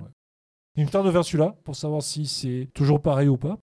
Ça reste le renouveau du survival. Parce Oui. qu'à l'époque, Resident, il y a eu le 1, 2, 3, puis le Veronica, puis c'était un peu ronronnant, ça tournait un peu tout un truc. Oui. Et alors celui-là arrive, et puis. euh, euh, Ah, il casse tout. euh, Que, parce que ça y est, caméra épaule. c'est donc on n'a à plus, de caméra fixe cinématique. Ouais. Donc euh, super parce qu'on voit vraiment bien. Le coup de shotgun, c'est un coup de shotgun. Un good gun, mais Les têtes éclatent. Alors, il y a eu des gens qui n'étaient pas contents parce que c'est vrai que le côté aussi caméra fixe, ça pose le truc, ça fait une ambiance, tu vois pas ce qui se passe, ça, ça crée une espèce d'angoisse aussi. C'était un peu avant. C'était un peu avant. Puis la maniabilité était quand même très très très compliquée à prendre en main. Je veux dire, c'était Ouais. pas très intuitif. Là, c'est une claque absolue. On passe un peu plus action quand même. hein, on va dire. Et on monte d'un c'est- cran dans ouais, l'action. Beaucoup plus action. ouais. Et- Et, tu sais, c'est l'action dans l'empressement. C'est-à-dire, même en rechargeant, tu, tu vas pas être tranquille, tu vas compter tes trucs, mais t'as pas le temps de compter. Et puis tu vas tirer, merde, j'ai tiré sur l'épaule, fallait tirer dans la tête, machin, tu te trompes. Oui. Ça va vite, c'est nerveux. C'est. euh, Et puis toujours, Et génial. une super ambiance horrifique hein, dans ce village-là, avec les choses qui se passent. Ouais, c'est ouais. absolument abominable. Donc on a toujours notre ami à la tronçonneuse. hein, voilà, qui- D'ailleurs, la démo s'appelle. Chainsaw Demo. Chainsaw Demo, ouais. Et ils ont changé des petits trucs. Je- oui, bah, tant qu'à refaire le jeu, autant, autant rajouter des petits trucs sympathiques. Ça, c'est... Ouais. Voilà, bon, on va changer carrément de registre là, Ah parce oui. qu'on va parler de quelque chose qui, nous tient particulièrement à cœur. Tu m'as convaincu d'essayer. Je- C'est essayer, c'est l'adopter. Hein. Complètement. J'ai changé d'avis sur même la série entière. Eh oui, allez. Donc on va parler de la série des jeux, des shoots de Raiden. Donne des épisodes, c'est le 4. Ils en ont fait 5 des Raiden. si Ils en ont fait dis cinq pas- et il y en a un qui est dans les tuyaux. Qui est dans les tuyaux. Hmm. Le 3 remixé arrive au mois de juin en version boîte. Alors c'est terriblement dur Ouais. parce qu'à Raiden Ouais. c'est du Ouais. C'est du shoot arcade. C'est fait pour te faire cracher des sous. hein. C'est sans pitié. c'est sans pitié. C'est pas un maniac shooter en Non, plus, hein, c'est vraiment un shoot militaire. Ouais, on se bat contre des tanks, des, des trucs. Alors, qu'est-ce que c'est dur. hein, Alors on est plus dans le maniaque dans le cinquième quand même. Ouais. Ils ont pris un virage un peu particulier dans le cinquième qui est très très bien. Là ce qui est quand même génial c'est les remixes des musiques qui sont bien heavy. Il s'appelle Raiden 4 Mikado Remix. Exactement. Et on va s'écouter un morceau. Petit morceau de Raiden 4. Ça me fait plaisir. Ouais. Alors, c'est pas vraiment une nouveauté. Je, je l'ai mis parce que c'est sorti en boîte chez nous il n'y a pas très longtemps. Sachant que cette version 4 était sortie, euh, ça s'appelait Overkill à l'époque, il y a maintenant plus de 10 ans. Donc on va s'écouter ce morceau qui s'appelle Stormy Front.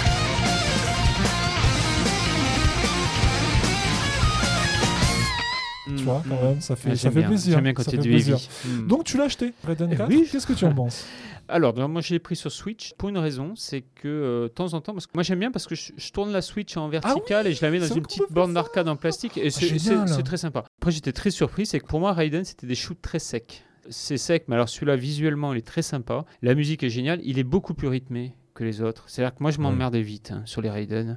J'ai essayé sur NEC, j'ai essayé sur, euh, sur NEC Duo. Tu l'as sur PlayStation Très Mais- bonne compile où tu as les deux premiers Ouais. Ça s'appelle Raiden Project. Je me rappelle Raiden Project parce que je l'avais lui à l'époque sur Play.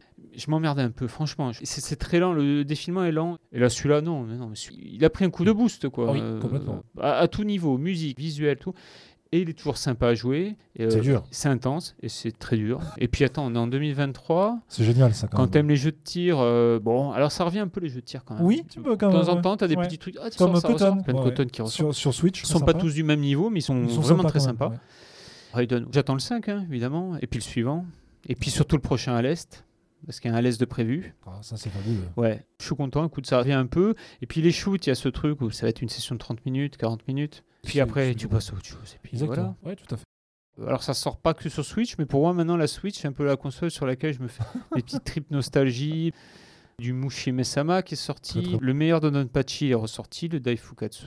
Il y a le prochain, le Akai Katana, qui, Akai qui Katana. est ressorti, Oui. donc un super shoot horizontal. Il y a Pro Gear aussi euh, sur une compil Capcom. Il y a des... Non, non, c'est- chouette quoi. Les nouveaux, nouveaux shoots. euh, bah, il y a. Raiden maintenant. Ouais, La sortie du 3 qui arrive là partout. Hein. Je veux dire, il va Ouais. sortir partout. là.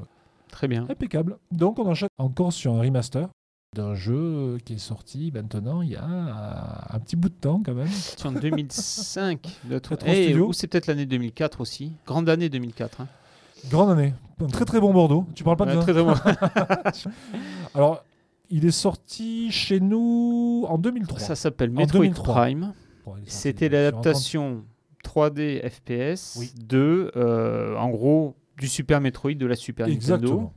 Réussite totale à l'époque. Ah, Mais vraiment totale. oui. Très ambitieux parce que quand tu as beaucoup de mécanismes 2D, si tu devais retransposer à 3D, c'est très compliqué. Bon, là, c'est parfait. hein. Je sais pas si euh, tu te rappelles le nom de l'équipe qui était en charge euh, un peu de donner un coup de main. Il s'appelait Retro Studio. Exactement. qui après a fait de très belles choses avec les Donkey. Kong et les Mario Kart.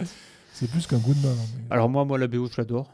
Oui, Je Ah, l'adore. Mais il y a un morceau emblématique. c'est le morceau juste forcément. quand tu te balades au début Oui. avant de choper la boule. Exactement. C'est le morceau des. Kozo Ruins. Oui. Les ruines Kozo. Bon, on va l'écouter tout de suite.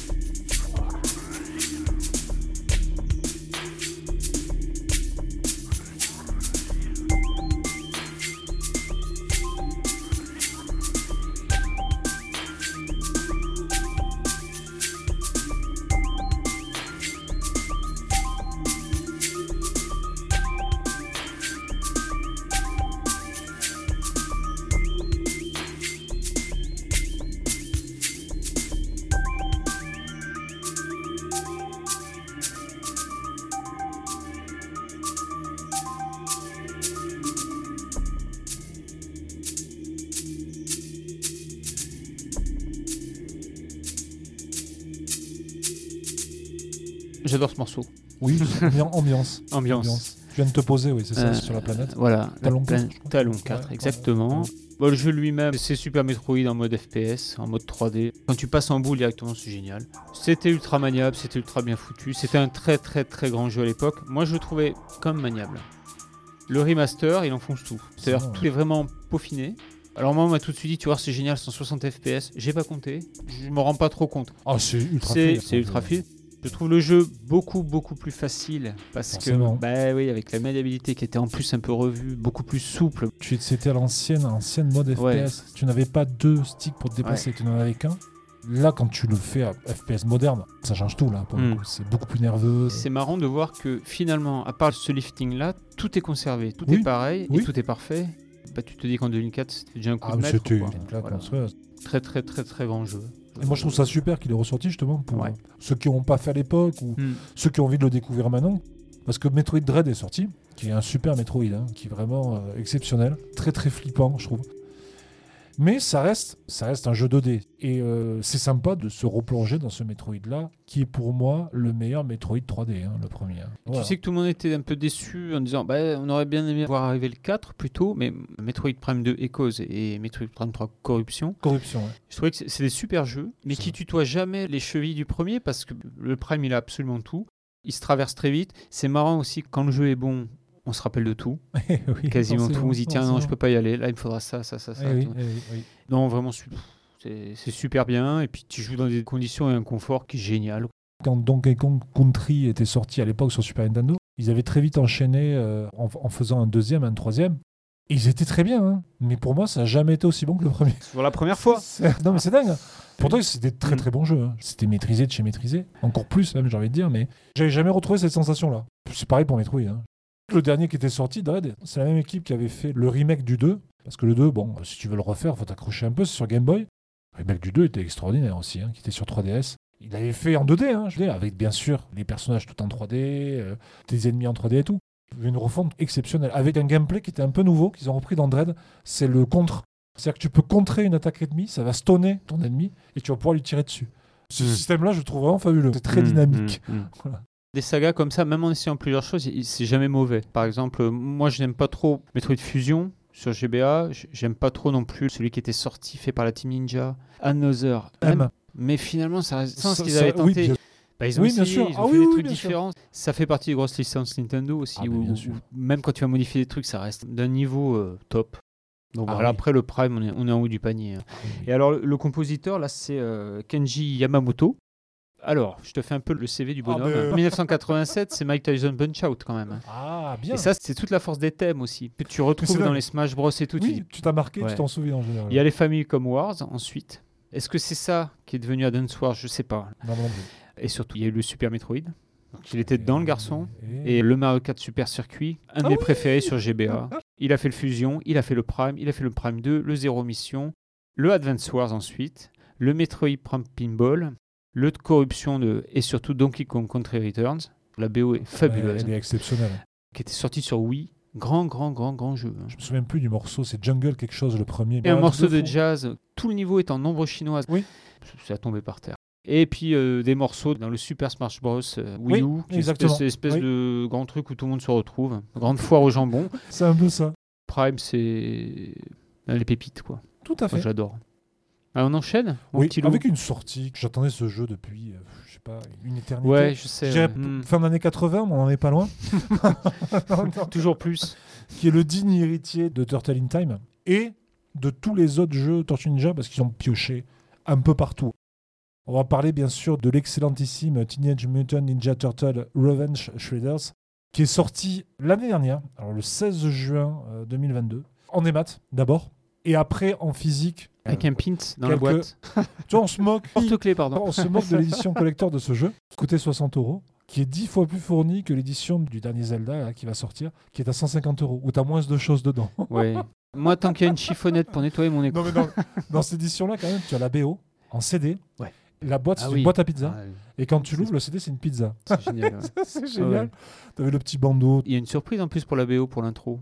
Voyons si vous trouvez. Teenage Mutant Ninja Turtles, Teenage Mutant Ninja Turtles,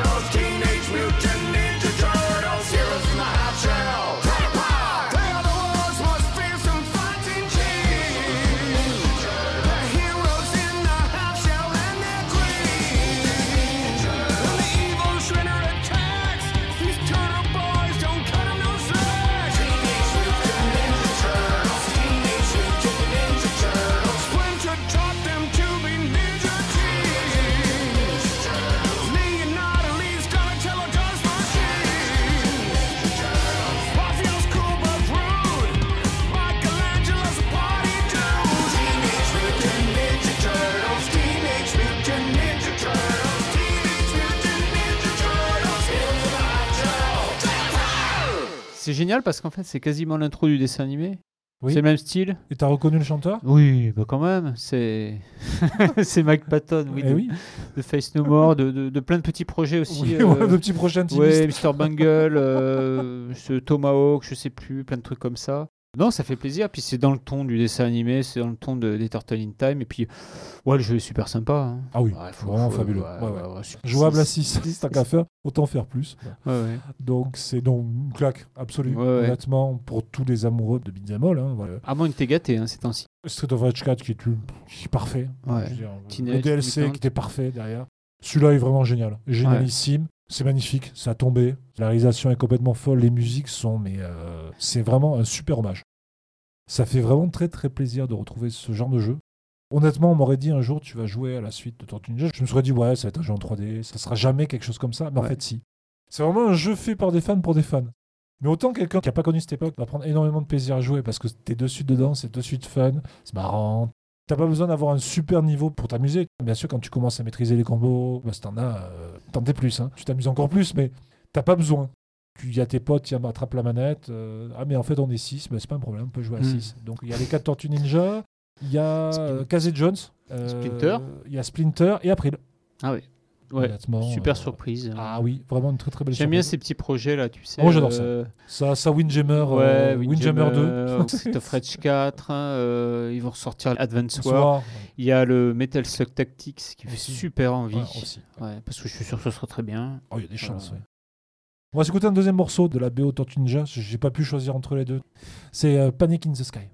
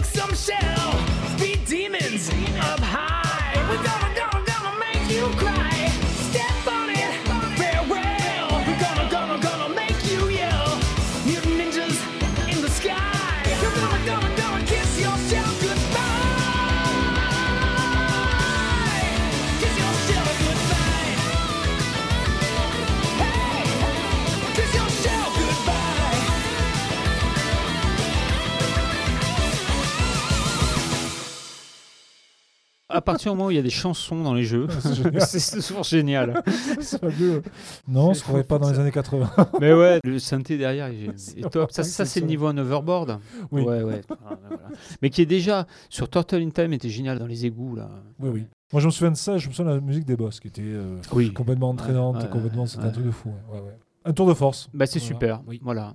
Bon, bon, on va finir l'émission avec les deux frères ennemis, enfin les deux frères. Oui, enfin, on va dire les deux firmes ennemies, Voilà. ceux qui ont connu la guerre des consoles. Voilà, garde de console. Alors euh, pourquoi j'ai mis ce morceau? J'ai attendu que je- euh, moi, récemment. Je pensais que t'aimais pas la saga. déjà. Ah non, je n'aime quasiment rien des jeux Sonic. Sonic, j'ai jamais accroché réellement. Par contre, il faut quand même reconnaître que c'était sacré BO, notamment l'édition euh, Sonic CD Ah sur oui. Mega CD, sorti en 93. Alors Sonic a 30 ans depuis euh, 2021. Il a plus de 30 ans. Ouais, il a 32 ans. Sonic CD, c'était enfin en gros c'est le Sonic Mega Drive avec une BO, mais alors attention, à tomber par terre. On va s'écouter un morceau, Palm Tree Panic, sur le premier niveau. C'est parti.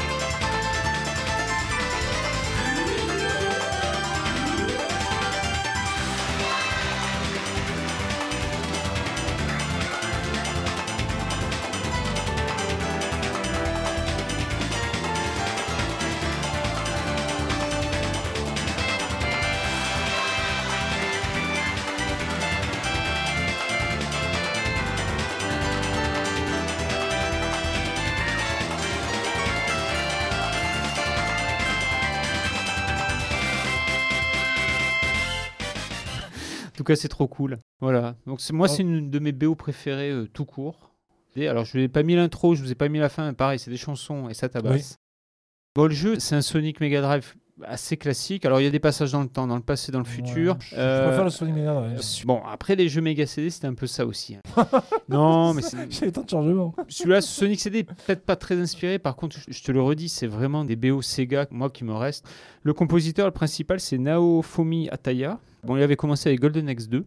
Ah oui, oh, Voilà. fabuleux. Alors là, Il avait enchaîné avec Burning Rangers, qui était un jeu sur Saturn, je crois, où tu étais un pompier. Alors là, une BO, toujours pareil, à base de chansons. Et moi, moi j'adore. Alors, je sais pas s'il fait partie de la Sonic Team. Puis les BO Sega, souvent, même les jeux de course et tout, ça reste oui, quand même. euh, euh, on n'en met pas assez dans l'émission. Bien sûr. Sega Rally Daytona. Je crois qu'il était dans Sega Rally en 97 aussi. Un putain de morceau. Voilà. Alors tu n'aimes pas Sonic. Sonic. Si jamais tu devais garder quelque chose de Sonic un jour, tu as envie de te faire un trip nostalgie, on sait jamais. Garde le premier, le deuxième, le troisième avec Knuckles sur Mega Drive. Ça fait 4 alors? Oui. Et Sonic Mania. De toute façon, c'est un jeu qui est fait par des fans pour les fans de Oui, Sonic. oui, oui. Et c'est ce que Sega aurait dû faire depuis très longtemps, c'est-à-dire laisser les vrais fans qui connaissent vraiment Sonic faire un jeu, parce que c'est tout ce qu'on aime. Enfin, Sonic Mania, c'est parfait. hein. Hmm. Si jamais t'as pas envie justement de te faire ces quatre-là, réfléchis même pas. Et avec les musiques originales et les musiques remixées. Et les musiques remixées, c'est de la folie furieuse. hein. Encore, plomb. je vais essayer. Bon, mais on passe aux concurrents. euh, Comme disait mais- Matt Lesguy à l'époque, le petit euh, plombier mangeur de pizza. On va finir là-dessus. Mais t'as voir le film Mario et en sortant, je me suis dit, ah ouais, il y avait quand même un morceau que j'avais adoré. Pour moi, dans le meilleur Mario de tous les temps. Ah non, moi je suis pas d'accord. Ah, si. Ah, il y a débat. Ah, je suis pas d'accord. Ah oui, il y aura débats. bon. C'est Ah un non, très bon, très bon c'est- morceau du meilleur c'est- Mario. c'est- C'est un très bon Mario, mais c'est Ouais. pas le meilleur. On en reparlera. On- Moi, je vous propose. Super Mario 2007 dans le, le niveau coffre à jouer de Super Mario Galaxy.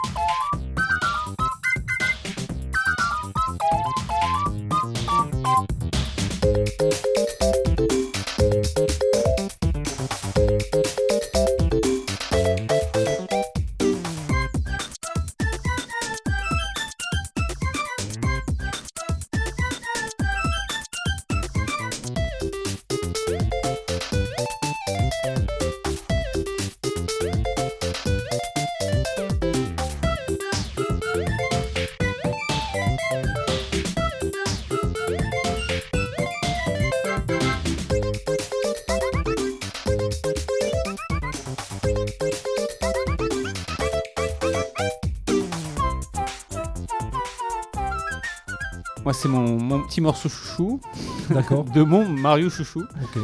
C'est un morceau du premier Super Ouais, Mario. c'est un remix. Alors, c'est pas un morceau de Koji Kondo celui-là, parce qu'en fait, Koji Kondo fait à peu près toute la BO des De- jeux de Nintendo, emblématiques. Ouais. Voilà, mais là, c'est Maito Kota. Et c'est le niveau du coffre à jouer. Je sais pas si tu te rappelles, t'arrives dans une chambre où t'as un petit train qui court. Niveau génial. où- De toute façon, j'adore ce jeu. c'est- Voilà. Ah non, c'est un très bon Mario, mais c'est pas Voilà. le meilleur. Ah oui, voilà. Ça reste un très bon Mario, hein, comme la plupart des Mario d'ailleurs. Il n'est pas le cas de, des Sonic. Et voilà, pas le meilleur. Voilà. Ton, Mario préféré, toi? Ah, moi, c'est Super Mario World. hein. Puis là, il n'y a pas photo. hein. Après, en 3D, je suis assez d'accord avec toi. Mais hein. c'est ça. Mais je suis désolé, moi j'adore Mario Odyssey. Super Mario Odyssey, pour moi, c'est. Ah ouais euh, ah ben rien que la, la Hmm. BO. Chanté par Pauline. Petit clin d'œil à Pauline.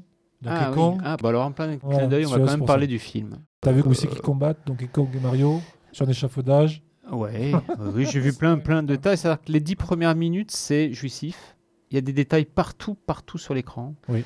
Et les trucs que tu loupes, ça va très très loin dans le Oui. petit truc pointu. Oui. Tu te dis, c'est génial, c'est génial. Mario qui joue à Kid Icarus, hein Tu l'as vu ça Ouais, sur une NES. Sur une NES, Et- ça j'ai adoré. Et euh, sur une vieille télé CRT. Avec la cartouche NES euh, Nintendo, hein, je veux dire Ah pas la Famicom. en plus. j'adore, c'est dans sa chambre une affiche sur le, le championnat F0, Oui. tu vois, un peu vintage. Ça, c'est génial. Après, comme tu dis, je pense que Mario, c'est inadaptable. hein, parce que qu'est-ce que tu veux raconter sur Mario Rien, en fait c'est tellement foutrax, en fait, tu Ouais. peux tout mettre Et ils s'en sortent, ils s'en sortent bien là aussi. moi, je Oui. trouve. Alors c'est, moi j'ai bien aimé, hein, je trouvais ça Mm. sympa. C'est pas le meilleur que j'ai vu hein, de cette boîte-là, hein, de film animation. De Illumination, tu veux Ouais, dire ouais, ouais. Oui, ils ont un peu les menottes. Ils ont un peu les menottes, mais ils s'en sortent avec les honneurs, je trouve. Ouais, Parce ouais. qu'honnêtement, Et j'ai de suite rigolé, moi. Quand Bowser débarque au royaume Ouais. de glace, ah, je pleurais de rire. Le mec qui sort en disant Bon, Bowser, tu vas. Puis l'autre, il fait juste un souffle, il n'y a plus rien. moi, j'adore. Ouais, Moi, ouais. ce genre d'humour, ça me fait rire. tu Ouais, vois, ouais, c'est bête. Moi, j'étais tout de suite frappé par le rendu de Mario sans casquette. C'est-à-dire Oui, qu'on dirait vraiment le, le Mario quand on perd sa Oui. casquette dans le 64 ou de Galaxy avec tu sais, la, la petite chouquette sur les cheveux. Et puis la bouille, quoi. C'est- Oui, c'est mignon. Et en plus, c'est mignon. Et on est dans- un peu dans notre univers. euh, tout. Après, j'ai trouvé que sur la longue, c'était très dur d'en faire une histoire euh, qui tienne la route. C'est foutraque. J'ai trouvé qu'en niveau humour, ils avaient vraiment le frein à main. C'est-à-dire qu'on blague pas n'importe comment sur, Sur le royaume champignon, on rigole pas. hein. Ouais. Ça rigole zéro. Il n'y a pas de champi hallucinogène, il n'y a pas de blague un peu. euh, Ah, Il y a des passages marrants. C'est le passage où il t'explique, Mario, qu'il n'aime pas les champignons. Hmm. Même sur les pizzas, il les vire. Ou sur les pâtes, je crois qu'il vire les Mm. champignons. Oui, il les c'est file à ça. son frère. Et qu'il va être obligé d'en manger parce que c'est un de ses power-up. Ouais. Alors ça, j'ai trouvé ça marrant. C'est pas mal. Puis le fait qu'ils aient pas fait de Peach une potiche. Peach, c'est Voilà. c'est la bonne Ah, surprise bah, en fait. c'est- moi j'ai adoré, je, je l'ai trouvé vraiment génial. Puis le petit truc où tu sais pas d'où elle vient, tu vois, ils Mm. ont essayé de créer quelque chose. Moi je trouve qu'ils s'en sortent pas si mal que ça. Nettement, sans le frein de, de la boîte Nintendo, je pense que ce serait, Après, ça aurait pu être tu- carrément oui, génial. mais après, t'as le danger, c'est partir dans une sorte d'humour qui collerait pas du tout avec l'univers. Ah oui, oui, là c'est vraiment. légende, Alors là pour le coup, pas d'inquiétude. Il n'y a, y aucun un- souci, a puis, pas de. moi, je truc trouve de par voix, contre, il y a un de- rendu sur l'écran, le rendu des petits persos Todd. Ah, c'est mignon quoi. C'est le Todd qu'on voit sur les écrans titres de Mario Kart. Il est génial. Le grand moment, j'ai trouvé, c'est juste l'arrivée dans la jungle quand on commence à entendre le thème. Oui, ça c'est génial. Donkey Kong, quand on voit ce qui se passe après, ou une petite course de deux minutes, c'est génial, génial. Des petits moments euh, Oui, fun, euh, pour final un truc moi qui est en fait, mais sans faux pas non plus. Non, c'est sans surprise, Ah, mais mais c'est sans faux pas. Pas, voilà, pas de prise de risque, pas de faux pas. Après, sans rentrer dans les détails, s'il y a quand même un passif entre les États-Unis et Nintendo, hein, entre le fait d'adapter Popeye, où ça avait été très compliqué à l'époque, ils n'avaient pas eu les droits, il y a eu des procès, tu te souviens de Donkey Kong, le procès Mm. Donkey Kong, bah, ça ressemble à King Kong. Il y a du contentieux aussi.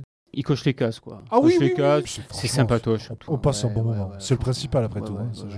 Franchement, tu sors, tu n'as qu'une envie, c'est rejouer à Mario Kart, Non, Smash Bros. Et ouais. La campagne publicitaire avant que le film commence. Ah oui. Bon, voilà. Là, sur tes parents, t'es mal. tu te dis, tu manques un Mario dans ta collecte. tu es sûr que tu vas le chercher à la fin. quoi. C'est vrai. Et, et le lendemain, on a branché la Switch et arrive le nouveau pack de circuit Mario Kart et puis c'est reparti. Ouais. Merci Nintendo. Oui. oui, oui, merci. Et il y aura un 2, c'est pas un spoiler. Oui, non, non. Bon, on fait la boîte Illumination. Ici, ils font des suites à tout. Surtout qu'ils nous ont un peu teasé au Yoshi à la fin, donc euh, Mm. évidemment. Voilà. Mm. Donc on espère voir Mario sur Yoshi. Ouais. Et ne voyez pas une image grivoise là-dessus. Je te vois arriver, je te vois arriver avec tes grands sabots. Bon, allez-y, hein, de toute façon. Allez-y. Blast Bon, Voilà. mais Mika, Écoute, ouais, on arrive bien passé la euh, reprise. fin. Ben, la reprise s'est bien passée. On vous promet, on revient avant un an et demi. Ah ouais. Tant pis pour vous d'ailleurs. je- On revient avant le DLC Elden Ring. Dis pas ça parce qu'il n'est pas encore. hein. Ouais. Mon Dieu. voilà, bah, comme d'habitude, c'est un plaisir de. Ah, mais de de toute façon, avec toi. moi aussi. Donc on voudrait bien sûr remercier Galaxy Pop Ouais. voilà, pour leur soutien. Soutien moral. Hein. Ouais, Bon, soutien. financier. non, mais arrête, commence pas quand même. galaxypop.fr, la pop culture jusqu'au bout des ondes. Ben, on vous embrasse très fort. Jouez bien. euh, jouez bien, surtout, amusez-vous. Et on vous tease un peu la prochaine ou pas? Allez, vas-y, Voilà. tease-moi. Ça parlera de. Néo-rétro. Hmm. C'est-à-dire que tout ce qui est euh, récent maintenant, mais qui en fait est un vieux jeu. Rétro, mais pas trop. Oh, pas mal. Pas mal, Mm. c'est joli. Et il paraît qu'on aura un invité. Et ça sera quelqu'un d'autre que toi. Hein Bisous, Allez, salut. à très vite. On vous aime. Hmm, Galaxy Pop. Hollow Knight, c'est du néo-rétro, mon chaton. T'as l'impression que c'est récent, que c'est- Ouais, mais c'est ouais, pas récent ce genre de jeu. c'est super vieux. Et moi, je joue qu'à ça quasiment, donc euh, Ouais. j'arrive pas à jouer à autre chose. Moi. Galaxy Pop, Galaxy Pop. Galaxy Pop, Galaxy Pop. Wow. Galaxy Pop. Pop.